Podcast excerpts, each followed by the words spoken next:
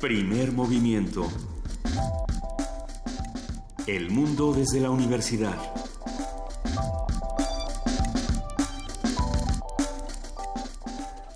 Muy buenos días, son las 7 de la mañana con 8 minutos y estamos aquí empezando la semana con primer movimiento. Querido Miguel Ángel Quemain, buenos días, ¿cómo estás? Te, te veo, te veo que agarras un micrófono, que agarras el otro. Está- estás este, dando vueltas por la cabina. No, ya, ya estamos listos. Estamos, estamos listos, querido Miguel Ángel, y han pasado muchas cosas este fin de semana. Querida jefa de información, Juana Inés de esa, buenos días. ¿Cómo están? Buenos días. Pues a ver, eh, estamos, ¿qué pasó? Hoy amanecimos y el horario es distinto y los candidatos al Estado de México ya están, ahora sí que ya están en campaña. Ya están en campaña, salvo Yo pensé que ya estaban que, desde hace que, 700 años. este, hoy arranca su campaña, pero por supuesto que esto empezó hace mucho tiempo. Hemos estado hablando de ello hace Sí. meses con Álvaro Arreola y con otros investigadores. Bueno, pero oficialmente hoy a las 12, con uno, empezó todo este asunto. ¿Qué dicen? Eh, por, por ahí tenemos muchos nombres que, que por supuesto van a recordar. Josefina Vázquez Mota del PAN, Alfredo del Mazo del PRI, Delfina Gómez en Morena. ¿Qué otro tenemos? El, los del PT que tuvieron sus fuegos artificiales. Los- ¿cómo, ¿Cómo se llama el del PT? Ahorita, ahorita lo vamos a ir investigando. El asunto de Venezuela también está muy grave, Miguel Ángel. Sí, Venezuela que tiene muchísimas reacciones internacionales. eh, Mercosur puso ya un voto, el voto que condiciona ser un país democrático para pertenecer a él y, y bueno, vamos a analizar la situación más adelante.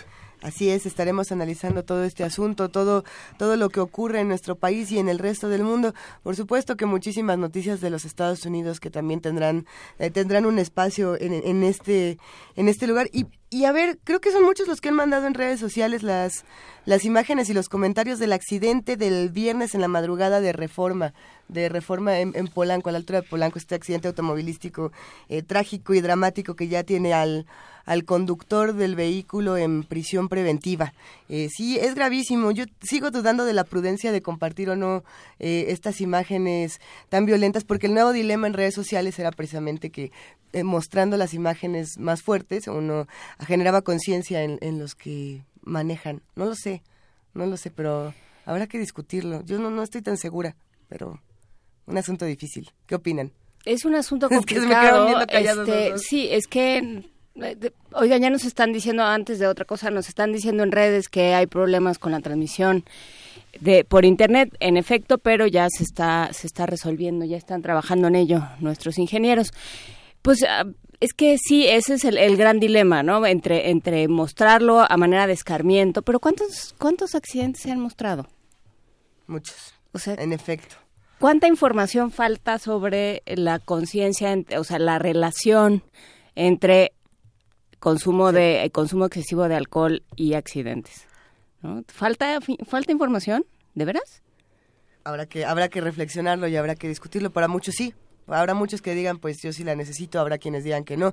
Eh, pero por lo pronto estamos arrancando en este, en este programa eh, con nuestro lunes de ciencia, Miguel Ángel, y eso va a vamos, estar interesante. vamos a tener una conversación con Karina Bogue, bióloga e investigadora del Instituto de Ecología de la UNAM, quien va a hablar de la vigencia de la, de la clasificación de este mundo que desde el mundo aristotélico heredamos luego con Linneo y que hoy las ciencias tratan de una forma distinta. Va- vamos a ver todos estos temas. Ya te, te estás poniendo muy exquisito porque como es lunes de matemáticas y te van a decir que otra Sí. vez tus proporciones son de, de Dios griego. ¿o Sí. ¿Cómo, cómo era? Bueno, ya, ya, hoy vamos a platicar con Felipe Cerda. Una vez más, él es físico y divulgador científico, fundador de Ciencia desde Cero, esta organización de divulgación científica. Y hoy no nos va a hablar de las proporciones ni de, ni de los números áureos y de, y de Fibonacci, sino que vamos a hablar del lenguaje del álgebra. ¿A qué se refiere? Quédense con nosotros. Bueno, pues vamos a tener también eh, al doctor Luis de la Barrera Solorzano y Eduardo Bueno León, quien es investigador del doctorado en estudios latinoamericanos de la UNAM, para analizar el tema de Venezuela, que es una de las eh, preocupaciones más intensas en la prensa internacional de todo el fin de semana. Por supuesto, y vamos a hablar sobre pues, presupuesto cultural de la Ciudad de México, opacidad y dispendio, una conversación con Lucelena Aranda, quien dirige la Asociación Civil Las Reinas Chulas, porque una cosa son las Reinas Chulas y otra cosa es las Reinas Chulas AC, Sí. ya, ya, les iremos contando. Por ejemplo, aquí en Radio UNAM se transmitió una, un radioteatro de las Reinas Chulas AC, donde las Reinas Chulas y la Asociación Civil participan para generar otro tipo de discursos. Va a estar interesante esta conversación. Sí, vamos a conversar con ellas. Vamos a tener también, eh, este, Luisa, ¿tiene la poesía necesaria hoy? Sí, ¿no te toca a ti? Yo como que sentía que te tocaba a ti, Miguel Ángel. Es lunes. Es, lunes. Es lunes de, dioses griegos y poesía cambió, cambió el horario. Cambió el horario. Sí, un, un poema para desvelados, para trasnochados. ¿Cuántos, a ver, de los que estamos aquí presentes, cuántos tienen cara de me quiero regresar a mi cama? Ni siquiera me voltean a ver, yo creo que todos tienen cara de que se van a regresar a dormir. Velos, ¿a poco no, Andrew? Sí, ya, se, ya nos vamos todos a dormir. Quédense con nosotros porque además de la poesía necesaria, en la mesa del día vamos a discutir India hoy.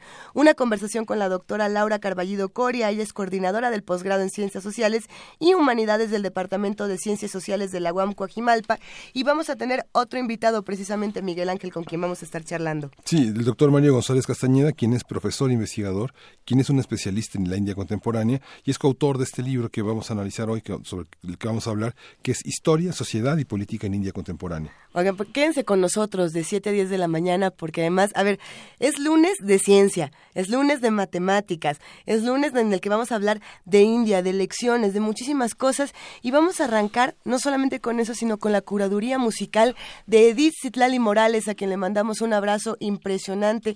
Edith Zitlali, ¿estás ahí? Te, escuchabas muy bajito, querida Edith Citlali, nos perdimos de, tu saludo eh, festivo. A ver, mándanos un abrazo, por favor. Les mando un abrazo enorme, enorme, enorme, grandote, grandote. ¿Cómo están, chicos? Ay, qué grande abrazo, Edith Citlali Morales. ¿Cómo estás? ¿Cómo está toda la UFUNAM? Cuéntanoslo, por favor. Muy bien, muchas gracias, chicos. Yo, como siempre, pues muy contenta de poder platicar con ustedes y poder compartir con todos los amigos de Primer Movimiento estos momentos musicales. Muchas gracias. Y efectivamente, Luisa, les cuento que hoy, pues más que una curaduría, es la invitación para que, para que asistan a los conciertos del próximo fin de semana de su orquesta, la Orquesta Filarmónica de la UNAM, la OFUNAM. Tendremos nuestra gala de clausura de la primera temporada 2017 y el programa está tan bonito, tan bonito, que pensé que era una buena idea, como a veces me dices, Luisa, antojarlos un poquito de lo que tendremos en la sala Nesa el sábado y el domingo. A Así que, sin más preámbulos, les cuento qué segmentos escucharemos hoy a lo largo del primer movimiento, Venga. que es lo que conforma nuestros conciertos del fin de semana, ¿sale? A ver, entra, Edith, cuéntanos. Pues mira, Luisa, les platico que primeramente vamos a escuchar el cuarto movimiento de la primera sinfonía de Sergei Prokofiev mejor conocida como Sinfonía Clásica. He de platicarles que justamente este cuarto y último movimiento de este trabajo de Prokofiev forma parte del soundtrack de mi vida y seguramente de la vida de muchos de los radioescuchas de primer movimiento. Les cuento por qué.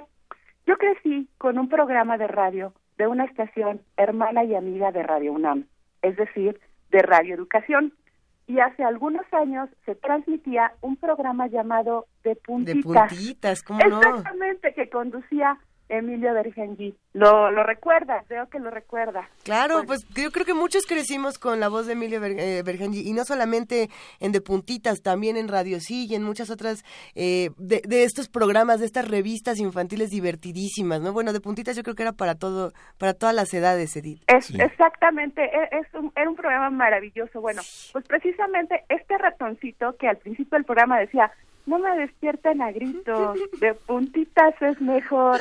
Al final decía, ¿y qué dijeron? ¿Esto ya se acabó? No, no, no, no, no, un último bailecito. Y la música que se escuchaba era precisamente el cuarto movimiento de esta maravillosa sinfonía de Prokofiev.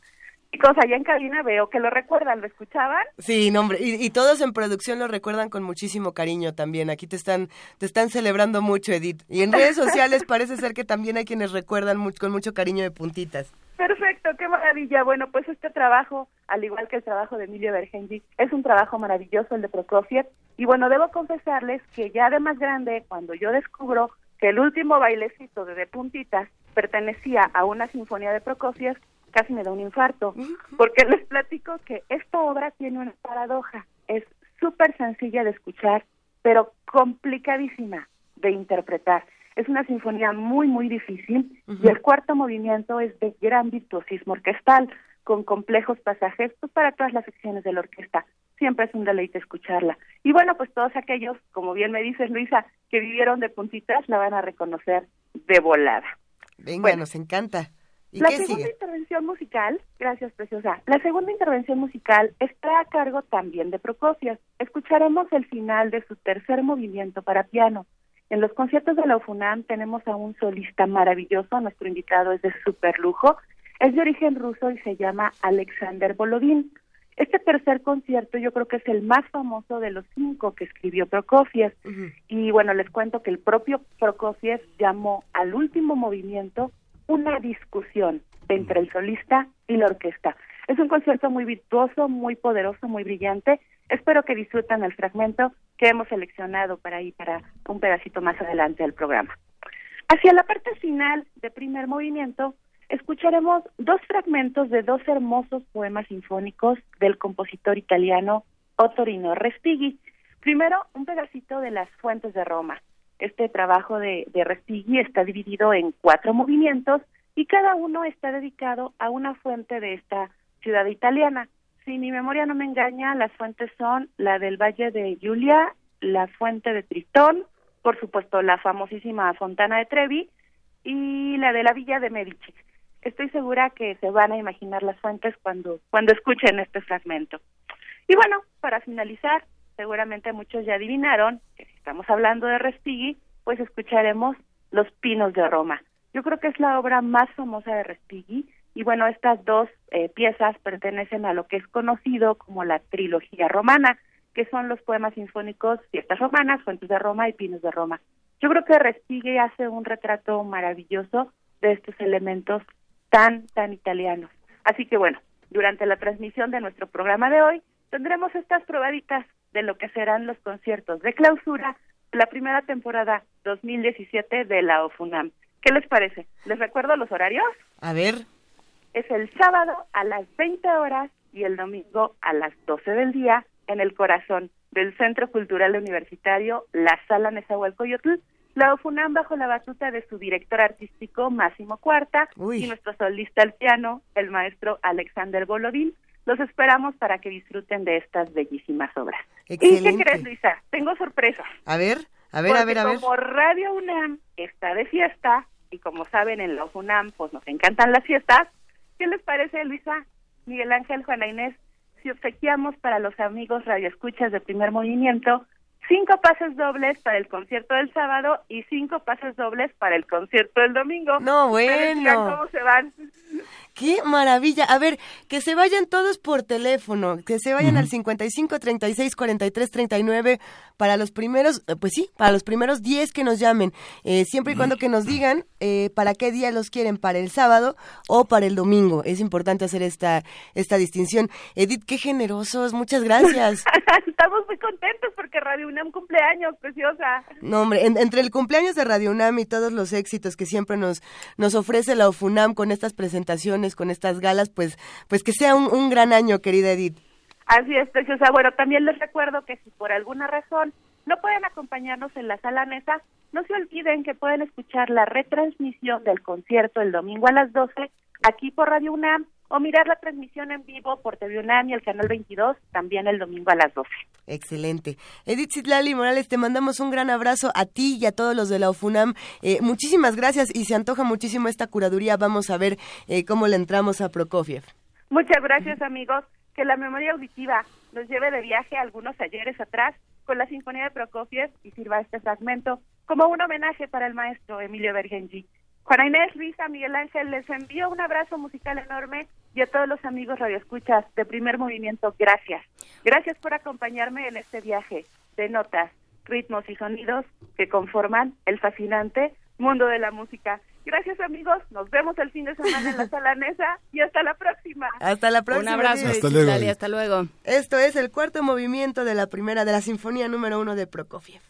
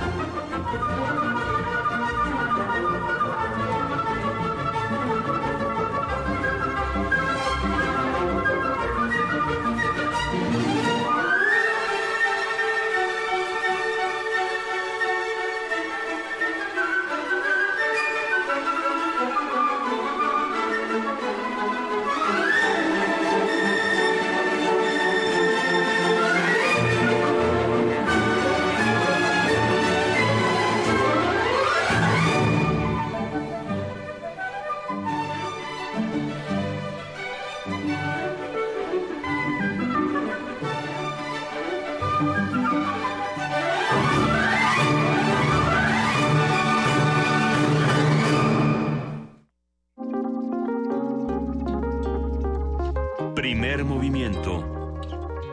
Hacemos comunidad.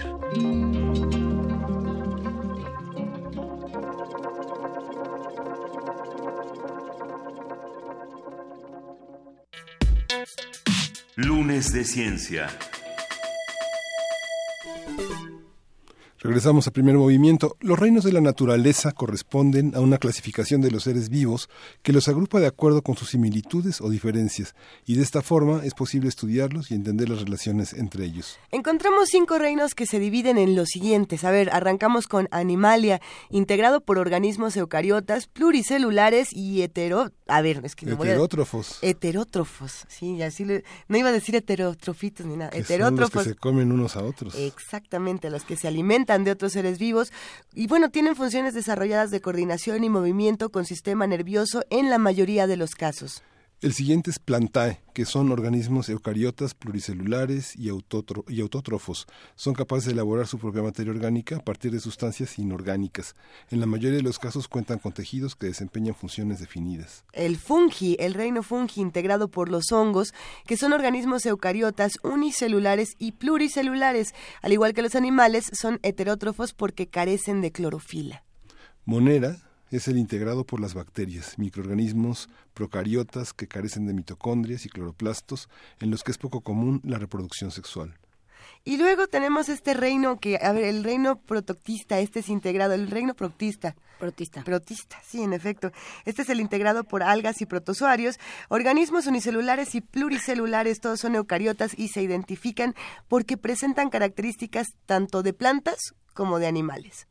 Vamos a conversar sobre estos reinos del mundo animal, en qué se basa la definición, si todavía sirve esa clasificación o se ha modernizado con Karina Bogue, bióloga e investigadora del Instituto de Ecología de la UNAM. Buenos días, Karina. Hola, muy buenos días, eh, Luisa Miguel.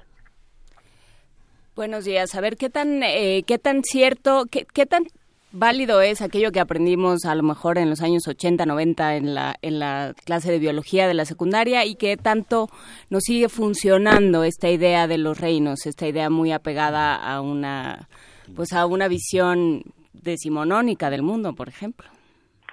Exacto, pues eh, gracias por el gran resumen que acaban de hacer, porque claramente son los reinos que todos aprendimos en la secundaria, en la preparatoria, eh, pero ha habido grandes avances en los últimos 40 años a partir de todo el trabajo molecular que se ha hecho que ya nos deja un poco atrás con esa visión. eh, sin embargo, hoy en día son los cinco reinos que se siguen enseñando en, en muchos lugares y en muchos niveles de, de aprendizaje, ¿no? desde secundaria, prepa, que nos sirven para identificar los distintos tipos de organismos que hay porque esta clasificación, como bien ustedes dijeron, eh, se basa mucho en el tipo de nutrición de los organismos. Si pueden eh, producir su comida como las plantas o necesitan comer eh, otros organismos, organismos muertos como eh, algunos microorganismos. Y bien, eh, toda la información molecular que hay hoy en día nos ha permitido detectar que hay eh, diferencias entre estos grupos de, de organismos mucho más grandes de las que sospechábamos antes. Entonces ahora se habla de tres grandes dominios, ya no reinos, sino son dominios, eh, que son las bacterias que conocemos siempre, la, las que clasificábamos en aquel entonces como en el reino monera, pero ahora ese reino moneda se divide en dos, en eubacterias, que son las bacterias como tal, las conocíamos, y las arqueobacterias, que son bacterias que tampoco tienen membrana celular, las... pero tienen arqueobacterias. Arqueobacterias. Uh -huh. Así es. Estas bacterias tampoco tienen membrana celular, que es una característica de las bacterias en general, pero tienen una bioquímica y rutas metabólicas muy muy especiales, muy diferentes a todo el grupo de, de las eubacterias, que son las verdaderas bacterias. Generalmente estas arqueobacterias viven en ambientes muy extremos, son muy antiguas, pero para que se den una idea de la diversidad de estas eubacterias y arqueobacterias, es tan grande como que como las que vemos en el tercer dominio que es eucaria. Uh -huh. eh, son los eucariotas, los organismos que ya están conformados por múltiples células y células con, con un núcleo definido en particular. Pero esto no se ve tan bonito en los, esto no se ve bonito en los diagramas. O sea, el chiste de los diagramas de, de cuando estábamos en la secundaria era que uno veía los hongos, veía los protozoarios, que eran ahí unas especies como de manchas las plantitas. Las plantitas, todo eso, los organismos multicelulares y aparecían los seres humanos y los ornitorrincos. O sea, era una cosa mucho más bonita. Claro, y ahí es interesante porque es una vista un poco antropocéntrica del, del universo, de dónde quedamos nosotros los humanos. Entonces ahora tenemos una como una especie de árbol, imagínense un árbol con muchas ramas, en donde todo el conjunto de animales, hongos, plantas que nos enseñaron que eran como el centro del universo, quedan en una ramita muy particular, cuando podríamos decir que la mayor diversidad de la vida está dada por la diversidad de estas bacterias y arqueobacterias, que es mucho mayor que los macroorganismos. Entonces ya no son estos globitos que nos enseñaron en la secundaria en la preparatoria, sino ahora es como un árbol ramificado con, eh, con todos estos grupos ahí. ¿Y para qué nos sirven estos árboles ramificados, Karina, en momentos como estos? Pues es muy interesante porque estos árboles ramificados son una expresión de la evolución de estos grupos, nos permite saber quiénes son ancestros de, de qué otros grupos, grupos y pues nos permite hacer inferencias de, de la evolución, de cómo ha evolucionado la vida a partir de un ancestro común. A partir de 1960, con el desarrollo de la biología molecular, se secuencian año tras año nuevos modelos para, no, no nuevos modelos, sino nuevas, nuevas este, rutas moleculares para entender nuevas clasificaciones. ¿Cómo funciona esto y cómo se refleja en los libros de texto? En los niveles, no sé, de, preparatorias, este, secundarias preparatorias y en los niveles ya de la licenciatura en ciencias? Pues sí, en efecto ha habido como un progreso con respecto a lo que la tecnología nos permite, ¿no? El siglo pasado fue mucho una descripción morfológica de los de los individuos, de los organismos, perdón, con respecto a lo que podían o no podían comer después viene la microscopía normal, este, nos damos cuenta que hay bichitos muy chiquitos y ahí ya este, nos damos cuenta del reino monera y protista, después viene la, la microscopía electrónica, que es un avance tecnológico mal y podemos definir que hay organismos chiquititos con o sin núcleo, pero el, el inicio de la biología molecular nos permite describir algo todavía más importante que son quiénes son los ancestros de quiénes en función de sus similitudes o diferencias genéticas. Entonces podemos hacer lo que llamamos los biólogos eh, determinar cuáles son grupos monofiléticos, estos que todos vienen de un mismo ancestro común y definir eso como grupos discretos. Entonces eso es lo que lo que nos permite la biología molecular es definir esos ancestros comunes que tiene cada grupo monofilético y definir, ah, bueno, este es el grupo de las amigas, este es el grupo de los hongos, ¿no? etcétera, etcétera. Ajá. Este, este, este horizonte, digamos, en 1990 se produce la idea de dominio, ¿no? Si pensamos eh, que, digamos, el origen del psicoanálisis y después la antropología estructural de Levi Strauss y todo el movimiento que hay alrededor de, de, esta visión, eh, sobre todo filosófica, ¿qué pasa con ese modelo evolucionista de Darwin, que es un modelo que, que prácticamente es uno de los modelos dominantes y de pensamiento en las ciencias sociales a lo largo del siglo XX? ¿Se rompe? ¿Ya te, tendría que influir esta idea de dominio en el terreno de las ciencias sociales? En el dominio de las ciencias sociales, híjole, es así, me agarras Pero es bióloga, no seas no es, no es mi lo que pasa es que Darwin, Lo que pasa es que Darwin fue un pensador este, en ese sentido, ¿no? Claro, claro. Lo que sí tengo claro es que eh, nuestra estructura del pensamiento de cómo ocurre la evolución por años sigue siendo la misma que lo que planteó Darwin en aquel entonces.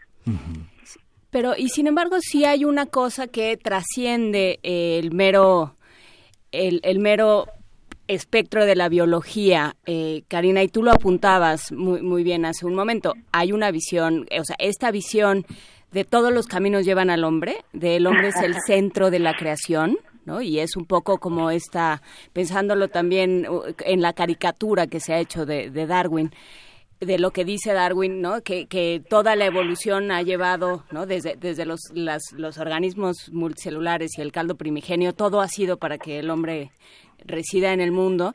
Esto, esto empieza a cambiar, ¿no? O sea, el, el, hombre ya no es el centro de la creación y el rey de la creación y todos estos lugares comunes que se, que se entendían en el siglo XVIII, en el siglo XIX y, por supuesto, en el XX, ¿no? El, el hombre no es el ser más evolucionado.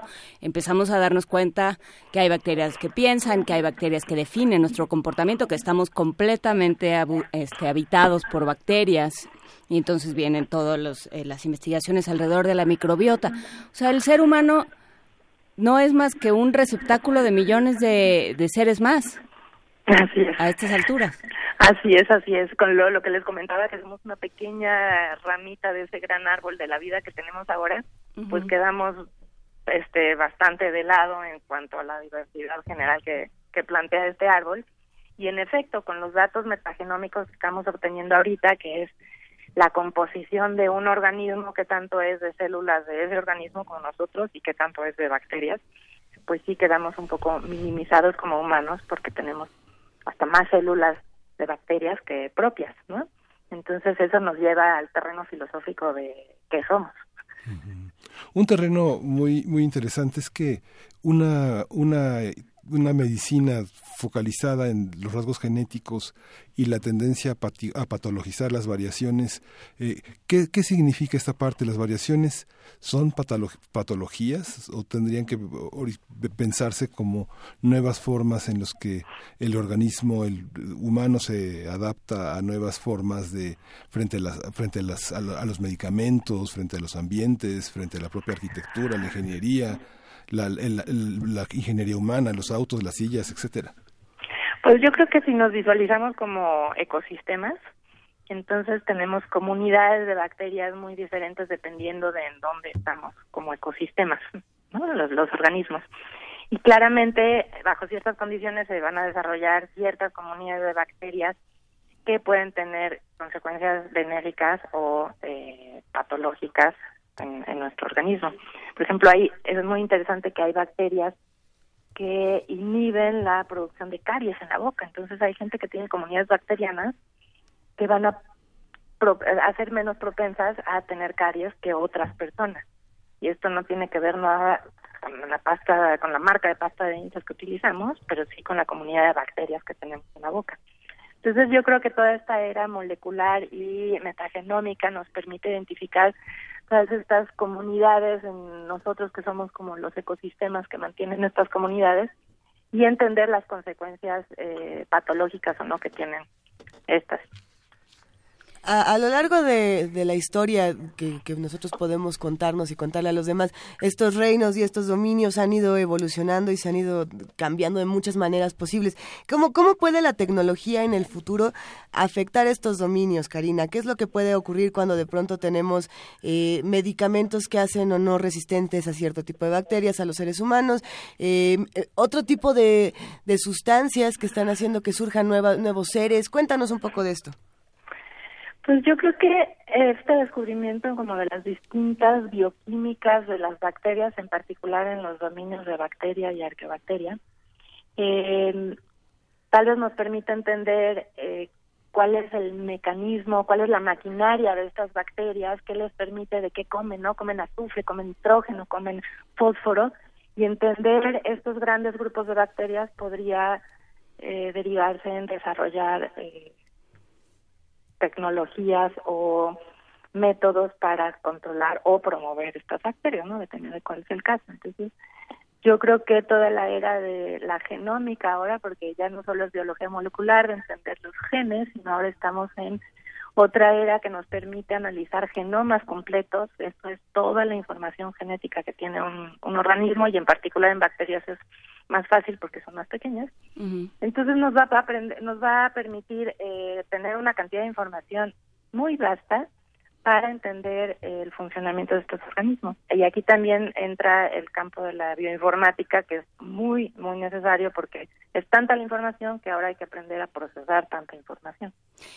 ¿Y qué hacemos con un tema que hemos discutido aquí este, en, in extenso, que es las superbacterias. ¿Qué hacemos con estas bacterias resistentes a todo? O sea, porque ahora van a sobrevivirnos a todos y cada uno de nosotros. Que nos van a sobrevivir a todo y que y que ahora resulta que los seres humanos nos hemos ido descubriendo y, también sería interesante desde el punto de vista de la historia de, de la biología y de la historia de las mentalidades cómo hemos ido cambiando y nos hemos tenido que ir eh, rindiendo ante la evidencia de que por supuesto que no somos ni lo más complicado ni lo más eh, evolucionado de la creación, sino que hay microorganismos que cambian y mutan y piensan todo el tiempo. ¿Qué hacemos con estas superbacterias y por dónde atacarlas? ¿Qué sabemos de ellas ahora que no sabíamos? Pues prácticamente es entender lo que es la evolución, que siempre va a haber organismos que eh, logran sobrepasar la barrera que le ponemos, ¿no? De, ah, bueno, aquí está este antibiótico, pues evolutivamente es muy común que haya una evolución rápida de nuevas formas de adaptarse a ese ambiente. Entonces yo creo que todo el desarrollo de la medicina en ese sentido tiene que considerar la evolución como un proceso en donde van a estar eh, siendo, siendo, ay, ¿cómo les digo? Siendo afectadas nuestros nuestras grandes soluciones tecnológicas hacia cierta o cual enfermedad con, con antibióticos cada vez más agresivos, pues las bacterias están continuamente evolucionando. Entonces yo creo que tenemos mucho que aprender de eso. Eh, siempre se pueden desarrollar también eh, antibióticos más agresivos, pero es cuestión de tiempo de que las bacterias puedan sobrepasar esa barrera. Entonces, eh, perdón, nada más para cerrar con el asunto de las superbacterias, yo creo que también es una es muy importante la cultura del uso de los antibióticos, porque nosotros mismos hemos promovido esa, esa superbacteria, se le están automedicando o medicando innecesariamente, eh, que les permite explorar esos nuevos ambientes y estar evolucionando de manera continua. Una, una visión como esta, eh, ya la hipótesis del ancestro común pues está en el pasado. ¿Cómo, cómo, ¿Cómo funciona el mundo científico frente a las comisiones de ciencia que han desarrollado algunas religiones, sobre todo la, sobre todo la comisión de ciencia que es tan importante en el Vaticano? ¿Cómo recibe la ciencia esta, toda esta visión donde todo el mundo molecular genera nuevos sentidos y nuevas perspectivas. ¿Cómo, cómo se enfrenta este mundo con el origen de un solo creador y con, y con el hombre como centro de la reflexión? Híjole, pues en realidad yo creo que vamos en paralelo, porque acá vamos estudiando la vida y los procesos evolutivos y tenemos muy claras nuestras nuestras hipótesis y nuestra nuestro pensamiento científico y pues más bien es una cuestión de qué tanto este otro pensamiento desde la perspectiva religiosa se adopta a los nuevos descubrimientos que propone la ciencia, ¿no? Pero no me parece que en ningún momento sea en el sentido contrario. Mm. Toda la perspectiva de la, del código genético universalizado, ¿qué significa en términos también de, de ser un hombre a imagen y semejanza de un Dios? Perdón, ¿a qué te, ¿me puedes repetir la pregunta? Sí, esta idea que, bueno, que la, noción de ancestro común aparece desde Darwin, ¿no? Y se le considera fuertemente apoyada por la universalidad del código genético y por algunas características universales de las moléculas este, biológicas. ¿Cómo, cómo, cómo, eh, cómo explicárselo a la luz de las versiones que sacó el Vaticano, no sé, en los años 70, 80, con toda la perspectiva y toda esta cuestión sacrílega de, conseguir un código genético universalizado, por ejemplo. Hay una, hay una controversia, existe una controversia, los científicos la toman en cuenta o no se toman en cuenta y se va por otro camino. Pues te digo que vamos más bien como en paralelo, porque no, hasta donde yo sé, no ha habido como ese intento desde el punto de vista de los científicos de este lado. También hay los científicos creacionistas, le voy a decir así. eh, Ay. Parece ser que perdimos. Le bajaron el switch los creacionistas. Exactamente. Ahí estás, ahí estás Karina, porque desde, el punto de vista de los creacionistas, que los llamaste científicos, bueno, con las reservas del caso. Estoy gesticulando, pero las comillas no las vieron. ok, nos las imaginamos. Este, pues yo creo que son los intentos de adaptar la evidencia científica que ya no se puede negar a entonces tratar de empujarlo hacia la visión que ellos proponen. Es, es todo un tema y vamos a tener que seguir hablando de los reinos, de los dominios, de las ramas, de todas las, nuevas y resistentes bacterias que hay en el universo. Pero cerremos, Karina, hablando del Instituto de Ecología de la UNAM, ¿cómo nos acercamos los que, los que estamos interesados en todos estos temas? Ah, pues están bienvenidísimos a, visitar nuestra página y tenemos redes sociales en Facebook, en Twitter. tenemos seminarios institucionales todos los viernes, a los cuales también los transmitimos en línea. Y eh, bueno, en general estamos muy abiertos a recibir eh, a la gente en el instituto, eh, ya sea por mediante visitas personales o escolares. Entonces, este, pues ojalá se acerquen al Instituto de Ecología. Muchísimas gracias, Karina Bogue, bióloga e investigadora precisamente del Instituto de Ecología de la UNAM. Te mandamos un gran abrazo y seguimos platicando pronto. A ustedes, muchísimas gracias y bonito día. Un gran día. Eh, nosotros nos vamos en este momento con música de la curaduría de Dixit Lali de la UFUNAM. Esto de Prokofiev, este concierto para piano número 3.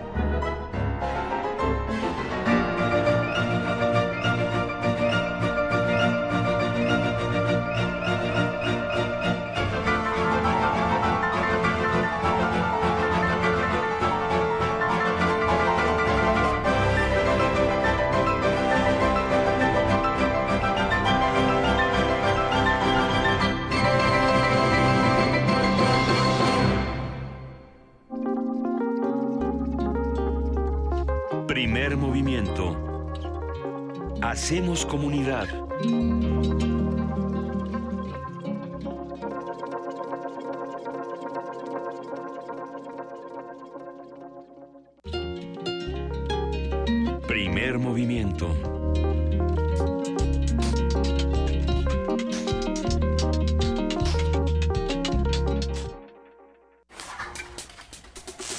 Problemas matemáticos. Y ya se encuentra en la línea Felipe Cerda, físico y divulgador científico, fundador de Ciencia desde Cero, esta organización de divulgación científica, que está aquí para recordarnos de maneras matemáticas por qué yo tengo el, brazo largo de la justicia, por qué Miguel Ángel tiene proporciones eh, griegas, por qué los que nos están escuchando deben interesarse tanto en, el lenguaje de álgebra, en las matemáticas como esta fuente inagotable de, de diversión y de conocimiento. ¿Cómo estás, querido Felipe? Muy bien, muchas gracias, Luisa. Buen día a todos. Qué gusto escucharte. Oye, a ver, ¿cómo le entramos al tema del lenguaje del álgebra? Exactamente, el lenguaje del álgebra. Pues fíjate que parte de las matemáticas, el álgebra, también forman un lenguaje. De hecho, las matemáticas, más que ser propiamente una ciencia, son un lenguaje, un lenguaje universal. Un lenguaje que nos permite que tanto la gente de México como la gente de Europa, como la gente de China, todos podemos hablar ese mismo lenguaje y entendernos a través del mismo lenguaje, el lenguaje de los números. Y en particular, de este lenguaje de las matemáticas, el álgebra es uno que a algunas personas les da algunos dolorcitos de cabeza. Cuando íbamos en la escuela, poco no? ¿Cuántos sufrimos con cuánto vale X? ¿Quién es X? ¿Vale un número? ¿Vale muchos números? ¿Vale el número que yo quiera? Bueno, pues justamente para eso es que vengo a hablarles del lenguaje algebraico, este lenguaje en el que las matemáticas no solamente utilizan números, sino que también utilizamos letras para nombrar cantidades que no conocemos, cantidades desconocidas o incógnitas, como las llamamos. Muy bien. A ver, ya sacamos aquí todos un lápiz y tenemos eh, nuestras hojitas para prepararnos para todos los problemas que nos vayas a plantear. Eh, cuando usamos letras y números como x menos 1 es igual a 3, estamos diciendo que x es igual a 4, por ejemplo. Exactamente. Eh, pero ¿cómo empezamos a hacer esta relación y cómo lo interiorizamos para poder divertirnos con estos ejercicios y no padecerlos? Eh, por supuesto, fíjate, para no padecerlos, hay lo primero que tenemos que saber es que en el álgebra funcionan las mismas reglas, las mismas operaciones que en la aritmética normal. Justamente el ejemplo que tú diste, en donde tenemos una suma y una resta, bueno, pues justamente en el álgebra también aplica la suma, la resta, la multiplicación, la potenciación, la división, todas esas operaciones son exactamente iguales. Y si les parece, vamos a poner algunos ejemplitos, ya que tienen pluma o papel y lápiz a la mano. Vamos a poner unos jueguitos. ¿Están listos? Listos. Perfecto. Pues mira, vamos a empezar con este. Piensen en un número. No me digan qué número es. Ok. Simplemente cada uno de ustedes piense en un número. ¿Del 1 al qué? Del 1 al 10 si quieren, Ah, para que las cuentas se nos hagan fáciles y podamos hacer las cuentas mentales todos al mismo tiempo. Podrían usar cualquier número, ¿eh? Pueden usar el número áureo, aunque recuerden que tiene un número infinito después, un número infinito de cifras decimales Ajá. y nos vamos a tardar mucho, pero pueden usar cualquier número. Yo les recomiendo que sea un número entero, un número del 1 al 10. Ok. Vamos a poner. Ya está. ¿Ya pensaron en un número todos? Bueno, pues ahora a ese número súmenle 4. Ok. ¿Listos?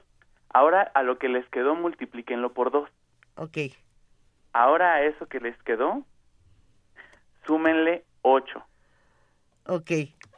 Perfecto. Ahora que le sumaron 8, réstenle 4. Ok. Ahora dividan eso entre 2. Sí. Ahora a lo que les quedó, ¿qué número les quedó? No te quiero, eh, ya lo podemos A mí decir. 13, 13, a mí Teresa me quedó. A mí me quedó 14, pero ya no sé si lo hice mal. Y de pura casualidad, el número que te quedó, eh, Miguel Ángel, era el, el número que pensaste era el 11, No, el 7. el 7, y a, Sí. a ti, Luisa. Yo el 8. Ok, entonces por aquí tuvimos un problemita mientras planteábamos el problema. A ver, vamos a poner otro. A ver, sí, sí, sí. Piensen en un número, igualito, entre el 1 y el 10, Ok, ya. entero. Ahora multiplíquenlo por 2. Ahora súmenle 6. Sí. Ahora a lo que les quedó, divídanlo entre 2. Ujú. Y Ajá. ahora réstenle el número que pensaron originalmente. Ajá. De pura casualidad, el número que les quedó es 3. Sí. Sí. ¿Y qué número pensaste, Miguel Ángel? 9. ¿Y tú, Luisa? Yo, 6. Seis. 6. ¿Por qué si pensaron números diferentes, al final todos llegamos al número 3? ¿Por qué? ¿Por qué? Cuéntanos. ¿Será que tengo poderes místicos, mágicos? Pues seguramente sí. ¿De alguna manera logré introducirme en sus mentes Confiamos en que y eso es lo que manipular el pasó. número? ¿O confiamos en que es parte del lenguaje algebraico? A ver, entonces cualquier número que fuera multiplicado por 2 menos 6 entre 2, la respuesta sería... La respuesta... Ah, menos el número ¿Qué pensaron? que pensamos. ¿La respuesta sería 3? Exactamente. Ah. Donde 6 es X. Exactamente. Miguel Ángel acaba de dar un punto muy importante. Y ese punto muy importante es que el número que pensaron puede llamarse de cualquier manera, es una cantidad desconocida. Él la llamó X, por ejemplo, como los profesionales, pero podemos llamarla N, por ejemplo, de número. En realidad no importa, podríamos poner un dibujo de un corazoncito o una estrella y seguiría representando o sería siendo un símbolo de una cantidad que desconocemos.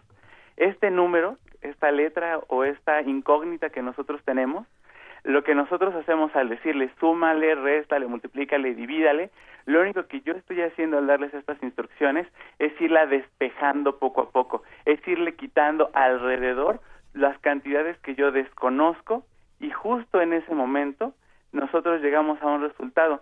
Cuando yo les dije súmenle, multiplíquenle, divídanle, lo único que yo estaba haciendo era que estaban dando vueltas en círculos alrededor de ese número.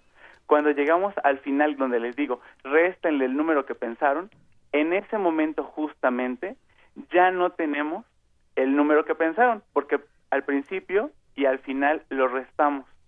Entonces ya todos tenían el número que yo, o al menos al que yo había llegado, que era el 3.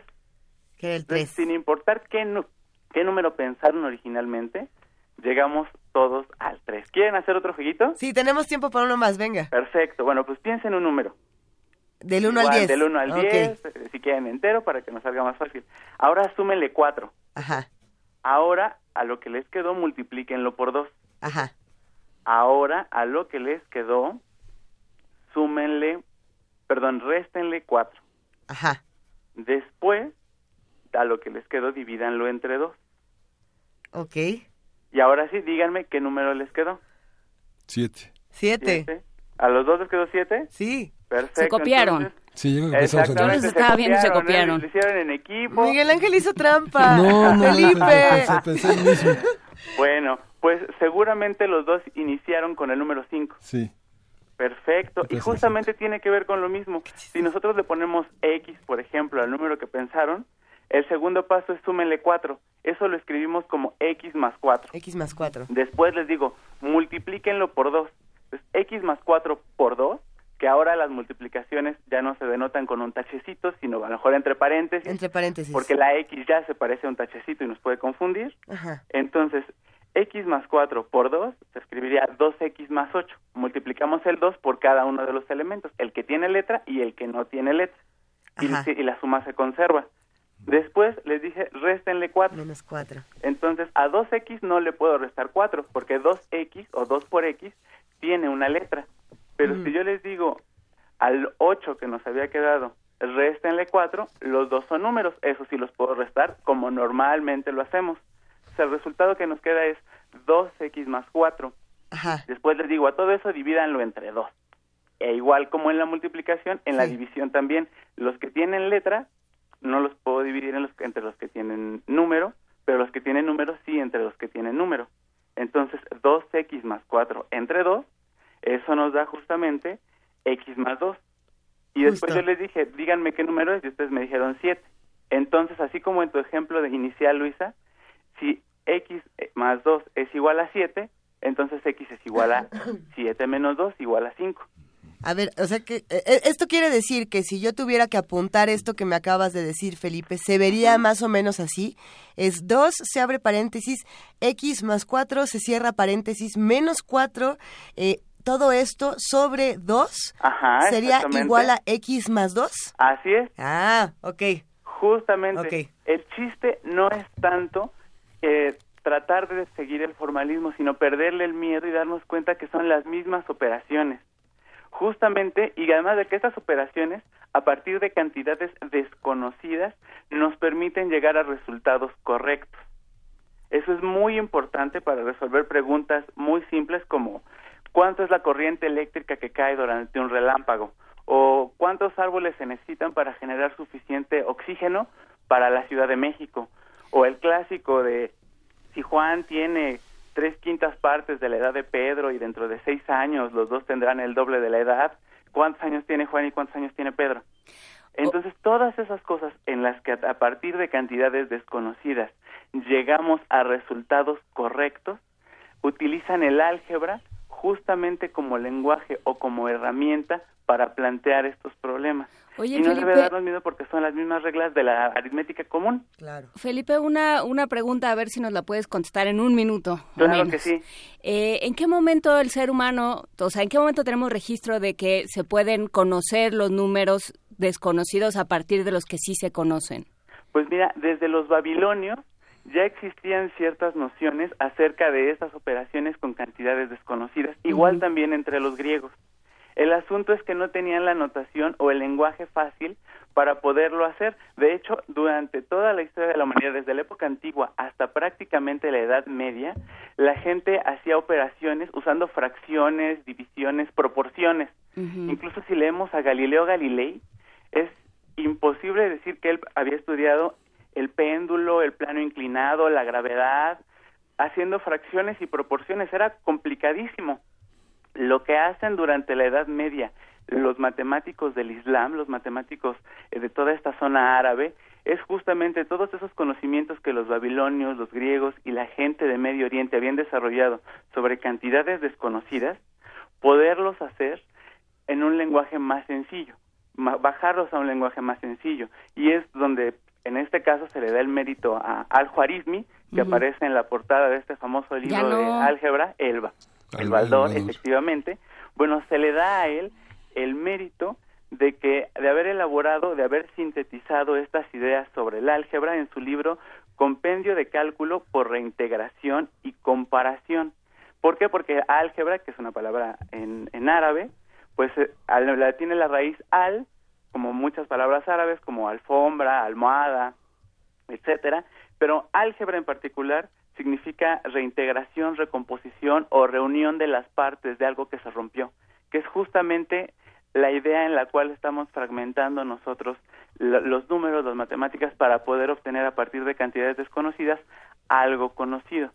Entonces, justamente y gracias a los matemáticos de esta época del Islam es que nosotros pudimos tener a lo largo de la, del, a partir del Renacimiento, un álgebra y un lenguaje algebraico más sencillo todavía, con unas reglas más claras y más específicas, que ya mucho después del Renacimiento otros científicos como Descartes o Isaac Newton, pues aprovecharon para poder hacer un montón de desarrollos y conocimientos más que con fracciones y divisiones pues era bastante difícil y engorroso pues lo seguiremos platicando. Muchísimas gracias, Felipe Cerda, por cada, por cada semana este, darte a la tarea de desasnarnos un poco. Muchísimas gracias, Felipe Cerda, físico, divulgador científico, fundador de Ciencia desde Cero, organización de divulgación científica. Vamos a una pausa.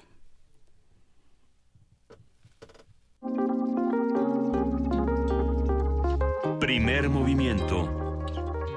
Hacemos comunidad.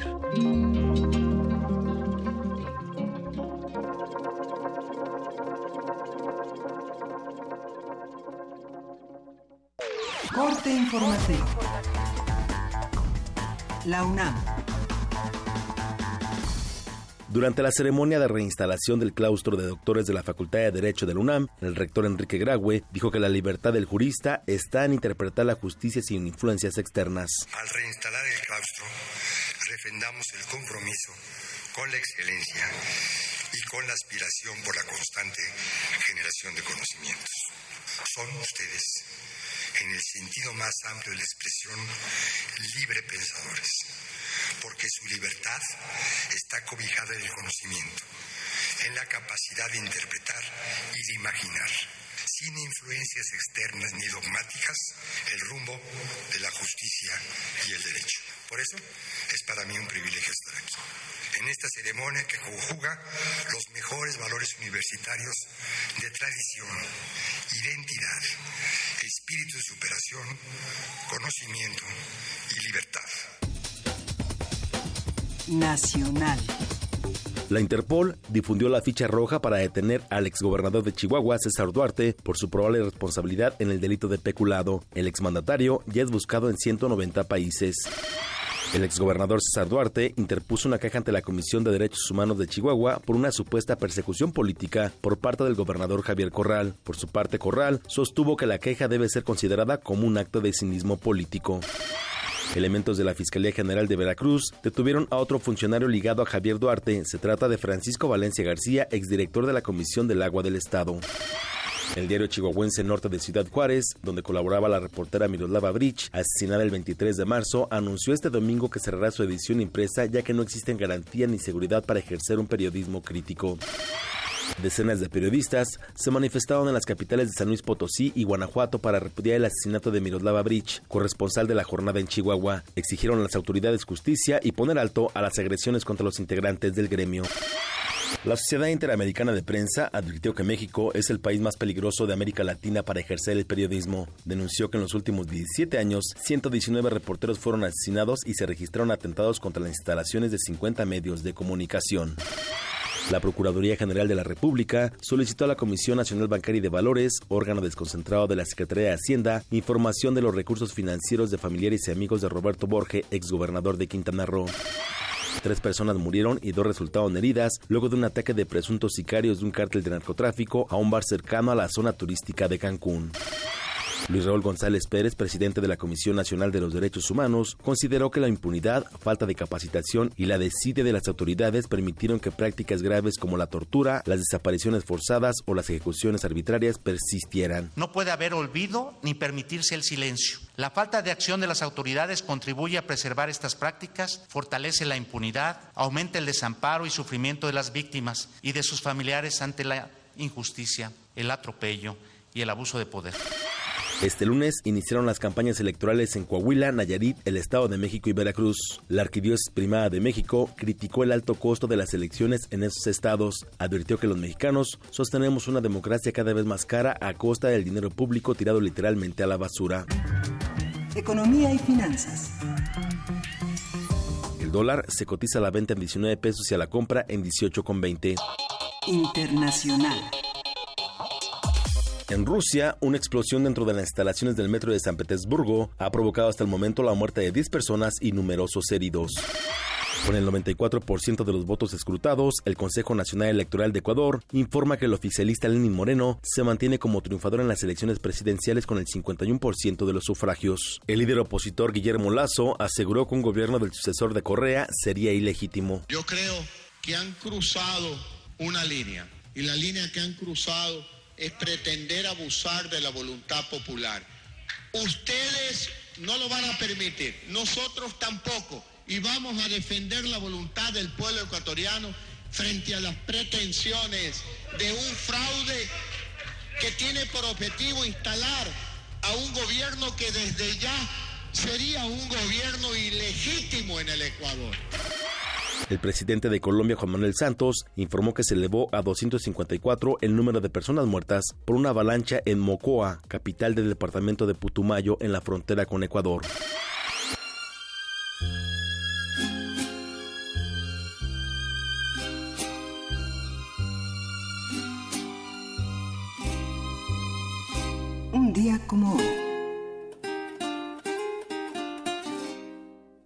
1987 nació Ricardo Palmerín, músico y compositor mexicano. Compuso valses, claves, boleros, danzas y caprichos. Peregrina, Flores de Mayo y El Rosal Enfermo son algunas de sus obras más reconocidas.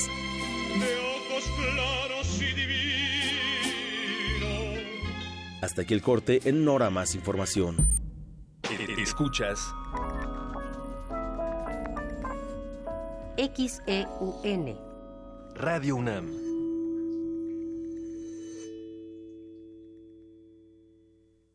Ingredientes para hacer la pócima de la diversión. Ancas de rana intrépida. Ratones de laboratorio. Plumas de pollo creativo. Mm, medio litro de carcajadas. Y listo. Revolvemos todo y decimos... ¡Hocus Pocus! Hocus Pocus, la revista de los peques y no tan peques. Todos los sábados de las 10 a las 11 de la mañana por el 96.1 de FM. Diviértete aquí en Radio UNAM.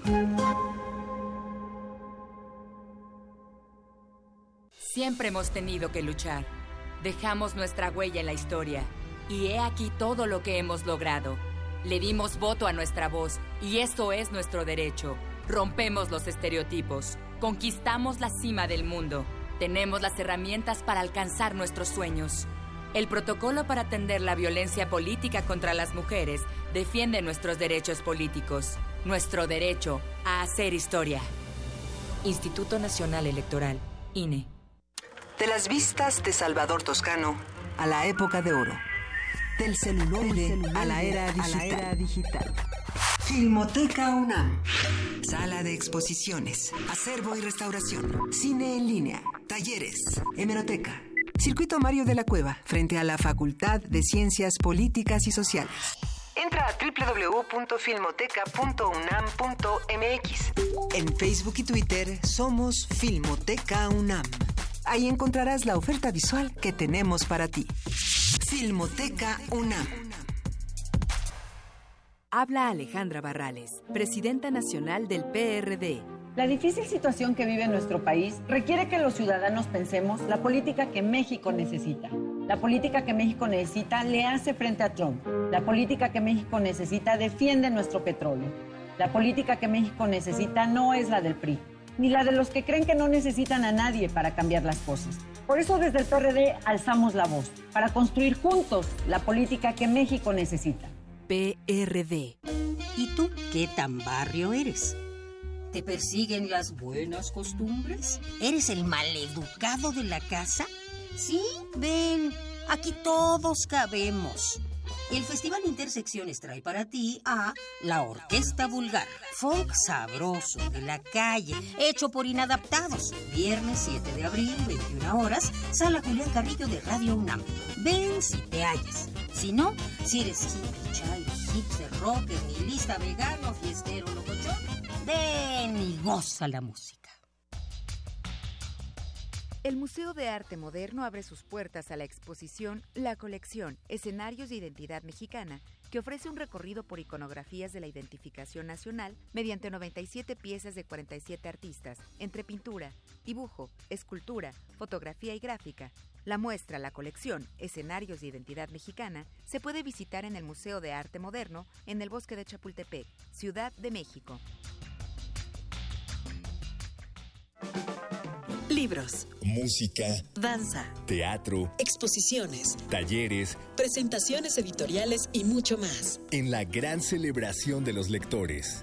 Fiesta del Libro y la Rosa, 21, 22 y 23 de abril. Centro Cultural Universitario. Invita a la Universidad Nacional Autónoma de México a través de la Coordinación de Difusión Cultural. Entrada libre. Consulta sedes alternas y cartelera en www.universodeletras.unam.mx.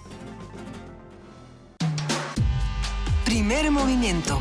Podcast y transmisión en directo en www.radiounam.unam.mx.